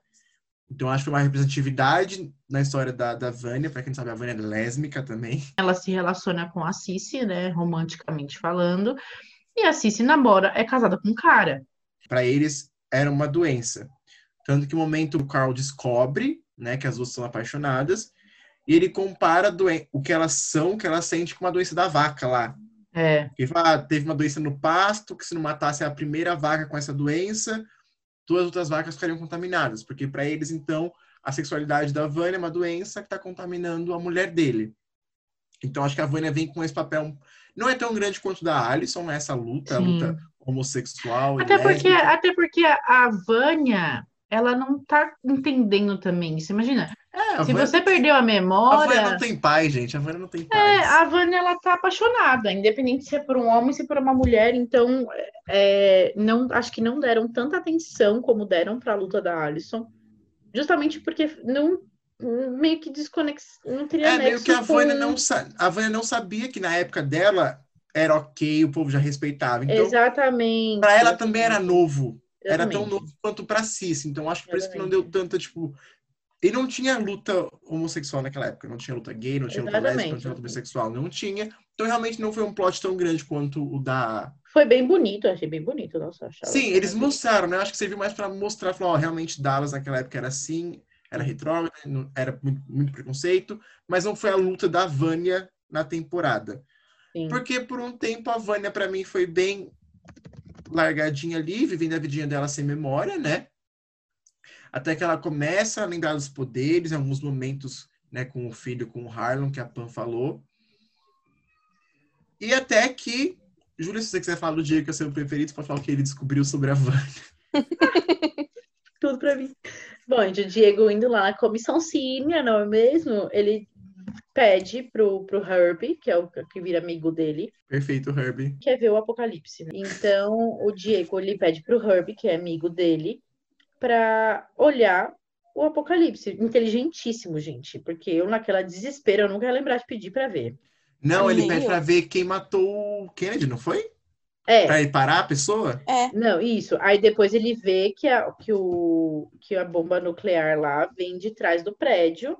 E aí ele fala, putz, deixa eu dar uma olhadinha ali quem tá causando então essa bombinha ali. E ele pede para virar, o, cara, o Herbie ajuda ele a olhar a câmera e ele vê que quem está fazendo novamente a guerra, novamente o apocalipse, é a Vânia. É, porque em Então- teoria a Vânia geraria a explosão que os Sim. estadunidenses achariam que foi os soviéticos. Guerra. Então a Vânia realmente não tem um minuto de paz, inferno. E por que a Vânia estava naquele prédio do FBI? Porque ela acaba usando os poderes em certo momento, a polícia vê. Então eles são crentes que era uma espiã, sei lá, eu não lembro muito É. dessa parte, se era uma espiã Isso. soviética, se era uma espiã russa. E Uma eles prendem ela num, numa agência do FBI e torturam ela com água e choque para que ela revele quem ela é, se ela é uma espiã, se é o que ela tá fazendo lá. E eu acho que nesse, a partir desse momento que ela é pega pelo FBI, a série toma rumos que você não tá pronto. Você não sabe o que vai acontecer, você tá tipo, meu. Vânia comunista. A Vânia é muito comunista. Porque pra mim tem uma cena muito linda e simbólica que são a família inteira comendo cérebro juntos. Pra Vânia lembrar quem ela Pra é. Vânia né? lembrar, ela tá comendo É. cérebro, é tipo. "Ugh", mas Só ela pra, tá vocês, pra vocês entenderem, né? A Vânia, ela tá sendo lá levando choque, então ela tá conversando com o subconsciente dela. Então, enquanto ela tá tentando lembrar das coisas, o subconsciente dela tá lá na mesa com os sete irmãos, né? Com seis irmãos. E eles estão comendo cérebro pra, tipo, como se fosse pra lembrar das coisas mesmo. É uma Então, analogiazinha, né? é uma analogia assim, muito legal. E aí ela cai dentro do, do violino dela, dentro da cabeça dela, porque, né, pra quem não lembra, a Vânia toca violino. Eu confesso que eu senti muita falta da Vânia tocando violino nessa temporada. Eu falei, Ela não mas tinha memória? Uma ela não sabia boa. tocar, gente. Ah, eu queria muito o Eu violino. também, eu senti mas, falta do mas violino. toda a cena que era ela, a trilha sonora era violino. É verdade, a trilha sonora é a cena que tinha a Vânia. Porque ela Nossa, não a tinha como tocar música, gente. Ela esqueceu, coitada. Ela não sabe tocar violino É, mas eu mais. senti falta, eu senti falta. Mas aí ela cai lá no violino, e aí, é, enquanto ela tá lá na cabeça dela, caindo no violino, ela tá, tipo, quase explodindo já o prédio do FBI, que é o que vai causar lá a visão que o Diego viu, né? A anomalia do tempo, que vai É, causar. ela o- chega a acabar com o prédio, né? Ela, tipo, mata todo mundo. Não, ela mata todo Ela mundo, mata mas todo o mundo. prédio não explode, que é o que dá lá o, né? Ela mata todo mundo do andar, né? É, É, porque ela ficou... Porque eu nunca entendi. É onda sonora o poder? Eu nunca... É, onda onda sonora o poder da Vânia. Ela comprou É. onda sonora. Exatamente. Ah, tá, Por isso Inclusive, que ela. nessa cena, achei que ia morrer todo mundo. A o Klaus, a Eu Alison também. e o... É, Diego. aí o que acontece? O Diego, ele descobre com perfeitos e defeitos desse personagem. Ele vai atrás do- da família e fala: precisamos parar a, a Vânia, porque ela é o problema de novo. Mas vamos tentar reverter isso, não vamos matá-la, vamos, vamos fazer alguma coisa realmente. Então vai Diego, Alisson e Klaus para e Ben para o prédio da FBI tentar parar a Vânia para não acontecer o apocalipse. E é a partir daí que acontece uma série de, de, de acontecimentos bem legais, bem bonitos, que é a primeira pessoa que vai tentar parar a Vânia, eu acho que é a, a Alison, A né? Alison. E ela Uhum. não consegue, né? O, o vento joga ela para trás, ela não consegue. E logo depois o Diego tenta, né? O Diego tenta ir lá também, que eu achei muito bonito, porque o Diego não foi com a intenção de matar a Vânia. Isso pra mim foi tudo Sim. diferentemente da primeira temporada. Então, ele vai lá, né, tenta pegar a Vânia, trazer a Vânia pra realidade, ele não chega também. E aí ele tenta Agora vem a com pior cena. E ele tenta fazer com o eu Klaus. chorei com o Klaus, tipo, falando com ele mesmo. Ah, eu não consigo salvar, eu só sou o Klaus, eu nunca vou salvar ninguém. Eu fiquei, você consegue, triste também. Eu fiquei Tanto que eu achei também. que realmente eu achei que ia ser ele. É, mas não fazia sentido Eu nem se ele cheguei a o Klaus ia morrer. Se fosse o Klaus, ele ia Sim. morrer. A Alison ah, não é um problema do personagem Klaus, é um problema do personagem Vânia. A Vânia matava ele, né? Sim, mas eu achei que ia ser o Klaus de alguma forma, com algum É. poder de bicho, de morto, não sei. Eu achei que ia ser ele, pra ter esse arco de herói, sabe, do Klaus. Sim. Mas não foi. Mas, mas eu acho que o arco de herói do Klaus vem.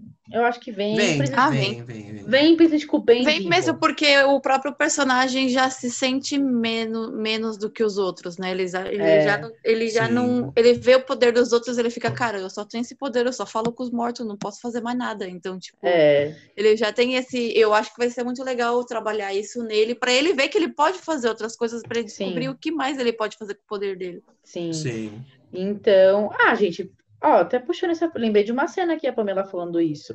Lembra lá na cena do Apocalipse que o Klaus pega um exército de gente morta? Hum, Eu acho É, que o Klaus não sabe. os- Eu acho que o Klaus não sabe como fazer isso. Ele Não, ele sabe talvez- ressuscitar, porque na luta final contra Handler, ele. o- Dois, dois fantasmas seguram ele do céu. Então ele sabe usar fantasma. É, vamos eu ver, acho que vamos esse foi o descobrir. começo de como ele vai chegar lá. Verdade, Sim, vamos sim. descobrir, vamos descobrir. Então, é, aí o que acontece? O Klaus ele tenta salvar a, a Vânia, não consegue, e quem assume esse papel de salvar a Vânia é o mortinho, já É o mortinho, Ben. mortinho. E por quê? Porque o Ben lá atrás descobriu que ele pode possuir o Klaus, então ele falou: putz, eu posso possuir a Vânia, mesmo a Vânia estando nesse estado caótico. E aí ele ia aguentar as ondas sonoras, né? É, porque ele não tem Exatamente. corpo, né? Ele tem corpo físico. Exatamente. E ainda Então, assim foi é- difícil pra ele. Então acho que a Vânia é Foi. poderosa. É poderosíssima.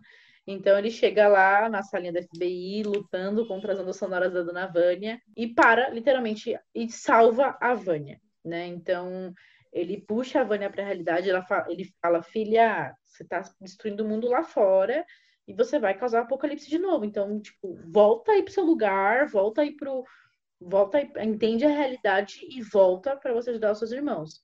É, eu achei muito lindo, isso. eu achei muito lindo ele falar para ela que eles estavam tentando nesse momento salvar ela lá Foi fora. Lindo. Tipo, ele, você não tá Sim. tá sozinha, dessa vez você não tá sozinha, eles estão lá tentando salvar você. Sim. Foi lindo mesmo, foi lindo. Então, com, quando ele fala isso, ela realmente fala, putz, eu preciso parar por eles, né? E a Vânia consegue se controlar, só que antes da Vânia sair lá do violino, voltar para a vida real, o Ben, quando ele vê o que ele fez, eu acho que ele se sente pronto para ir embora.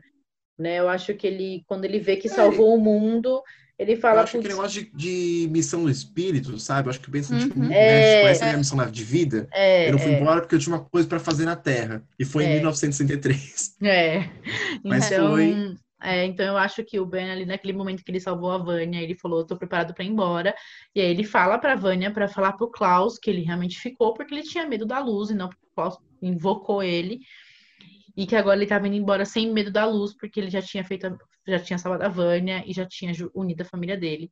E para mim, meu Deus, essa cena foi a coisa mais linda, linda. do mundo. Foi linda, acho que foi a primeira vez que eu chorei na temporada, eu acho. Nossa, ah, não, chorar, chorei várias vezes, mas e é isso, eu acho que a gente chega no final, né? Falando de aí, falamos de Ben e Vânia, a Vânia controlou seus poderes. Então, na, na, teoria, a gente já não tem mais um apocalipse. Acontece a morte do Kennedy. O Diego não consegue impedir a morte do Kennedy. O Kennedy foi morto. E o Kennedy foi morto. Mas, e aí, eles voltam lá pra fazenda. Eu nem lembro por Ah, eles voltam ah, pra fazenda. Ah, porque a gente não contou o negócio hum. da, da, da Van e do Harlan. Você Mas imagina o rolê, o rolê temporal que ia dar se o Kennedy tivesse ficado vivo. Meu Deus, Sim. de novo, né? Ah, então, porque a gente falou que é aquelas questões. Eles voltam porque mais cedo na temporada a, a Vânia salva o Harlan, o Harlan se afoga. Ela acaba usando o poder dela meio sem perceber que ela levantou a água, enfim. É a, é a Vânia mexendo nos poderes dela, lembrando que tem. E ela faz respiração boca a boca no Harlan. E a gente vê umas bolinhas entrando na garganta do Harlan. Que mais pra frente a gente descobre que eles estão conectados. O poder da Vânia tá no Harlan. Naquele momento que ela tá sendo torturada, o Harlan também tá sendo torturado, né? Meio que por conexão Sim. mental. E a gente percebe que eles têm o mesmo poder. Então, o Harlan, nesse momento, depois que eles salvaram o apocalipse, vem o problema do Harlan. É, o Harlan tá quem... tá surtando na fazenda. E, que, que e quem ser... vê né? E quem vê o é. surto é a, a, a handler. A handler, então ela vai lá né, na fazenda, porque lembra que a gente falou que ela adotou a Laila. E nesse momento, lá na fazenda, a gente descobre que a Laila tem poderes e que ela nasceu no dia dos irmãos. Então, ela é uma irmã é uma perdida. Ela é uma das irmãs. E aí, que fora que ainda é. não sabemos se a, se a gestora fez alguma coisa com o Harlan, né? Porque cortou a cena. Então Exatamente. a gente não sabe o que, que aconteceu ali. Exatamente. É então. A ideia da, da, da handler, pelo que eu entendi, é adotar, é caçar essas crianças.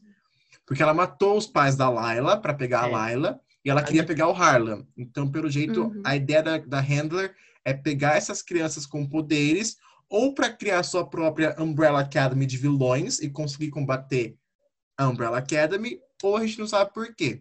A gente descobre que a Layla é filha dela, como a gente já falou lá na frente, então a gente descobre que a Layla tem um problema de... A Layla, ela duplica os poderes, então ela copia os poderes de, daquele que ela tá lutando. Então ela copia o poder da Vânia, ela copia o poder do Thor, então vira uma luta super injusta ali, né? Porque ela tem poder de todo mundo. Mas no Ou final. Seja, a Layla é a melhor, né? A Layla é a melhor, é. exatamente.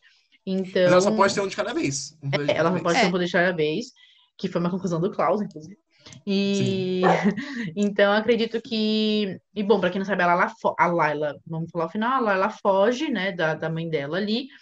E o final é uma grande matança, né? Eles matam a, a, a Handler e eles matam toda a comissão, né? A, porque a Handler, ela... Os agentes, né? Os agentes, porque a Handler, ela inventa uma história lá que... O, não inventa, né? Porque, de fato, o Five matou todo mundo da comissão, né? Os diretores. Então, a Handler, ela finge lá que o, o Five matou por N motivo e vai todo mundo atrás do Five naquele momento. Só que a Vânia consegue matar todo mundo. Mata todos os agentes, mata todo mundo, mata todo mundo. E quem mata a Handler são os russinhos lá, que estavam atrás do Five, por outras questões É, que não vai aqui. é. É um plotzinho, um plotzinho à parte. Mas São quem mata Os agentes do tempo. É, mas quem mata a Handler são os agentes, são os agentes do tempo. E a Handler morre, eu acho que morre, porque né, a gente achou que ela morreu, mas não morreu, né? Vamos ver quem vai acontecer na próxima temporada. É, vai saber, né? Vai saber, né? E corta, e como a Pamela falou, corta uma cena que a Handler está falando com o Harlan, porque ela foi lá na fazenda para pegar o Harlan. Então ela fala: você só lava a mamãe, eu vou, eu vou te criar, e corta a cena. E a gente- ela só aparece lá em cima, no meio da reunião de família dos irmãos adotivos perdidos, que eu acho ótimo, inclusive. E, e, e aí ela aparece lá, mas a gente não sabe que fim levou a conversa do Harlan. E aí, Não, final- ela, ela, a, não, a ela- conversa. ela- A conversa, a gente não viu a conversa, o fim da conversa. Não, porque se ela falou. ela não ia deixar simplesmente largar ele ali e sair E fora. ir embora, exatamente. Nossa, ela não só aparece. nessa parte mais. É, dela tipo, o ela, tá- ela tava falando com o Harlan e corta pra reunião de família lá em cima, que é quando descobrem que a, que a Layla é uma irmã perdida. Aí quando tá tendo Hum, reunião ok. de fa- aí quando tá tendo a reunião de família, ela chega lá e mata todo mundo, né? Ela, gente, o pessoal morre, The Umbrella Academy morre, todos eles morrem no final, morrem, todos eles morrem. Agora Não, eu, o melhor foi que na hora, quando eu vi todo mundo morrer, eu falei, ah, o ciclo Cara, vai voltar. eu falei- eu falei, Aquela Júlia, cena para, dos eu falei- segundos não tava lá à toa. É, Eu falei, falei, ele- Júlia, ele para, volta eles aos morreram, segundos, não é para, à para, toa. para, eles morreram. Eu falei, Então para, eles morreram. ver. então eles morreram e só que o cinco morreu, mas não morreu, tá ali meio vivo. Ele E meio, aí, é, e aí ele lembra de uma conversa que ele teve com o Reginald é, nessas, nessas andanças da série. E o Reginald fala para ele parar de pular décadas, para ele começar com segundos, minutos, e que é assim que ele resolveria as coisas. E essa conversa veio na cabeça dele, ele fala, putz, só preciso voltar alguns segundos para salvar os meus irmãos. Então ele volta ali, acho que uns 15 segundinhos para quando a, a, a- oh, caramba, eu falo Harlan, mas é a Handler.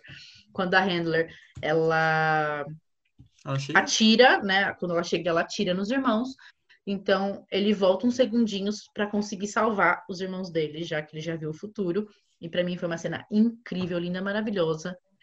E aí acaba a série, né, com eles vivos, graças a Deus. O Harlan foi embora com a mãe, mas a gente descobre ali que o Harlan tem os poderes ainda da, da Vânia. A A Vânia. Vânia, a Vânia tentou tirar os poderes, ela é importante falar isso. A Vânia achou que tinha tirado os poderes do Harlan, mas o Harlan, no final, na cena final, ele tá levitando ali o bonequinho, o Mr. Pickles, né, o passarinho dele. E, e ele tem dos poderes, então. Então, a, como a Pan falou, a teoria é que ele seja o vilão da próxima temporada, mas vamos descobrir, porque a gente sabe o que que a Handler falou pra ele. E aí, como tá aquele monte de agente morto, eles têm várias maletas para voltar pro ano de 2019. Achei o post ótimo, inclusive. E aí, eles voltam, pegam a maletinha e voltam para 2019. E acontece aquilo que a gente comentou lá no começo do episódio, que é o final, que eles chegam lá e olham a Sparrow Academy. E é isso. Mas e aí, então, falamos, falamos, falamos muito dessa segunda temporada, demos as nossas teorias, falamos nossas opiniões, e eu quero saber as as expectativas de vocês para a terceira temporada. Me contem.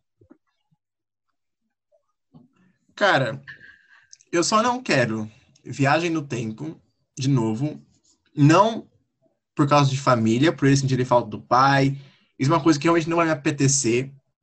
É uma coisa que eu não vou gostar. Eu quero realmente ver como eles vão agir como família. Mas especialmente eu quero ver a Spare Academy. Eu acho que eu tô animado pra ver personagens novos. Você, Pam. Acho que meu ponto principal é ver a Spare Academy.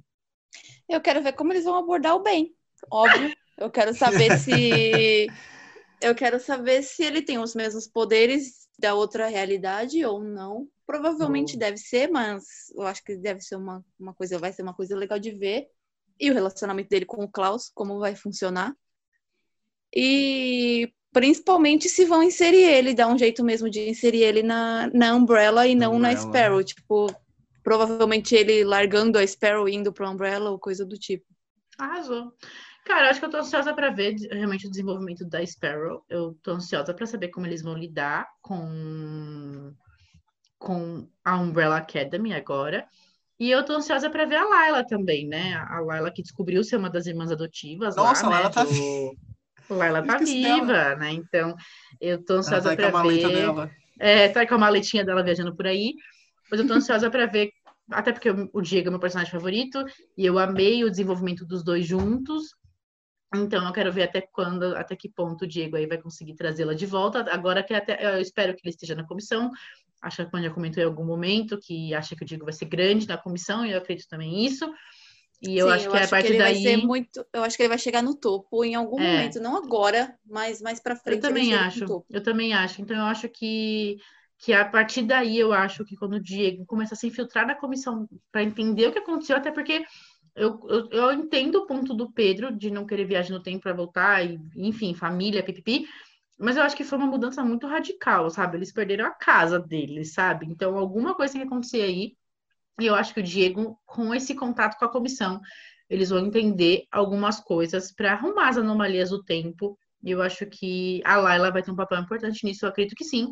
E um dos pontos também que eu tô bastante ansiosa para saber se a, a Hadlin, é Had, oh caramba, nunca sai, a The Handler. Handler, se a Handler, ela realmente está morta, né? Porque ela não morreu, né? Então, então eu realmente estou ansiosa para ver se ela continua dead, morte a morte da Silva. Mas no geral, eu acho que. Ah, vamos lá, no geral, vocês gostaram mais dessa temporada ou da outra? Eu acho que essa foi uma temporada da fortíssima. segunda. Da Eu segunda ainda também. prefiro a primeira. Eu Ah, gosto Eu você ainda é da prefiro a horroroso. segunda. primeira. Você é horroroso. Não, Eu eu, gosto eu go- muito da segunda, muito, mas eu prefiro a primeira ainda. não, eu acho que eu gostei mais da segunda também. Eu acho que a segunda. Eu acho que talvez não precisava ter 10 episódios, mas eu lembrei que na primeira também teve 10 episódios. Mas eu acho que, Uhum. no geral, os episódios que não são tão explicativos, eles serviram de alguma coisinha, assim, ou para usar momentos fofinhos. É que ou- pra mim a segunda temporada chegou a um ponto que eu não via mais a história andando, sabe? Eu fiquei meio. Uhum. Ali entre o s- quinto e o sexto eu já tava meio cansado de ver, porque eu, né? Que eu que, ah, é só ela tá indo pra nenhum lugar, é só os irmãos se desencontrando, daí. Mas depois eu peguei o ritmo de novo e voltei pra temporada, mas acho que a primeira me prendeu É, mas mais. eu, mas eu acho Uhum. que do 1 ao quarto você tem uma, pan- uma pancada de coisa, aí no quinto, sexto você já tem uma- um downzinho de história, mas no sétimo, oitavo e até o último, eu acho que é uma pancadaria sem fim que você vai, É. vai, vai enchendo a sua cabeça mesmo. Sim, mas em nenhum momento eles deixam de desenvolver os plots individuais. Ah, É, não, isso é uma coisa eu que realmente não faltou. Então, eu Realmente acho que isso, eu acho que episódio. foi isso que mais me prendeu, assim. Também, eu também acho. E é isso. Eu acho que. Ah, Pan, qual a pergunta que você tinha para nós? Ah, eu tenho uma pergunta. Eu queria saber que se vocês pudessem escolher um poder de qualquer membro, de qualquer um dos irmãos, qual seria? Number three, Alison. Gente, Ah, o meu também é Alison, gente. tem usando como. rumor, e tipo, ai, tô com sede. Ai, I heard a rumor, I have some water. É isso. Não, eu teria da Vânia. Eu teria da Vânia ou do Diego. Definitivamente. Já sabemos quem vai causar Assim, o meu também é. Alison ou Diego. Eu sou a irmã que A meu causa apocalipse. seria Klaus ou, ou, ou, ou Alisson. Eu gosto muito do Klaus, acho bem bacana. Eu queria Então ter é as tatuagens do Klaus. Também, vamos fazer Eu tatuagem. queria muito fazer, tipo, ver Fácil o, de resolver, dele. gente. Mas é isso, então é isso. A gente vai deixar uma caixinha de perguntas lá nas nossas redes sociais para a gente interagir um pouco. Falamos bastante desse episódio, mais até do que a gente estava prevendo falar desse episódio, e a gente não falou nem 5% do que foi a temporada. Mas vamos discutir Deixem aqui embaixo o que vocês acharam da temporada, se vocês já assistiram. Qual foi seu personagem favorito? O que mais você mais gostou? O que você menos gostou? Qual foi sua temporada favorita? Deixa aqui embaixo. E é isso. E é um quadro novo que a gente vai lançar aqui de quarta-feira. Nos contem se vocês tão, vão gostar desse esse episódio semanal de quarta, que é uma parte do, do, do domingo. E é isso, a gente se vê nas redes sociais, tudo não falando sério, nos sigam lá. O próximo episódio sai domingo, um tema muito, muito, muito legal e bem importante. E acho que é isso. E vamos caminhando aí para o nosso quarto, hoje é o nosso quarto episódio de podcast. Ei, o nosso quarto episódio. E, e o Marco não tá aqui de alma, de corpo, mas tá aqui de coração. E É o é Ben. isso, pessoal. Nosso É o B, é o Marco nosso B. E é isso, vamos nos despedindo por aqui. E é isso, um beijo pra vocês. Beijo, gente. Até a próxima. Até a próxima. Beijinhos. Falou! Até.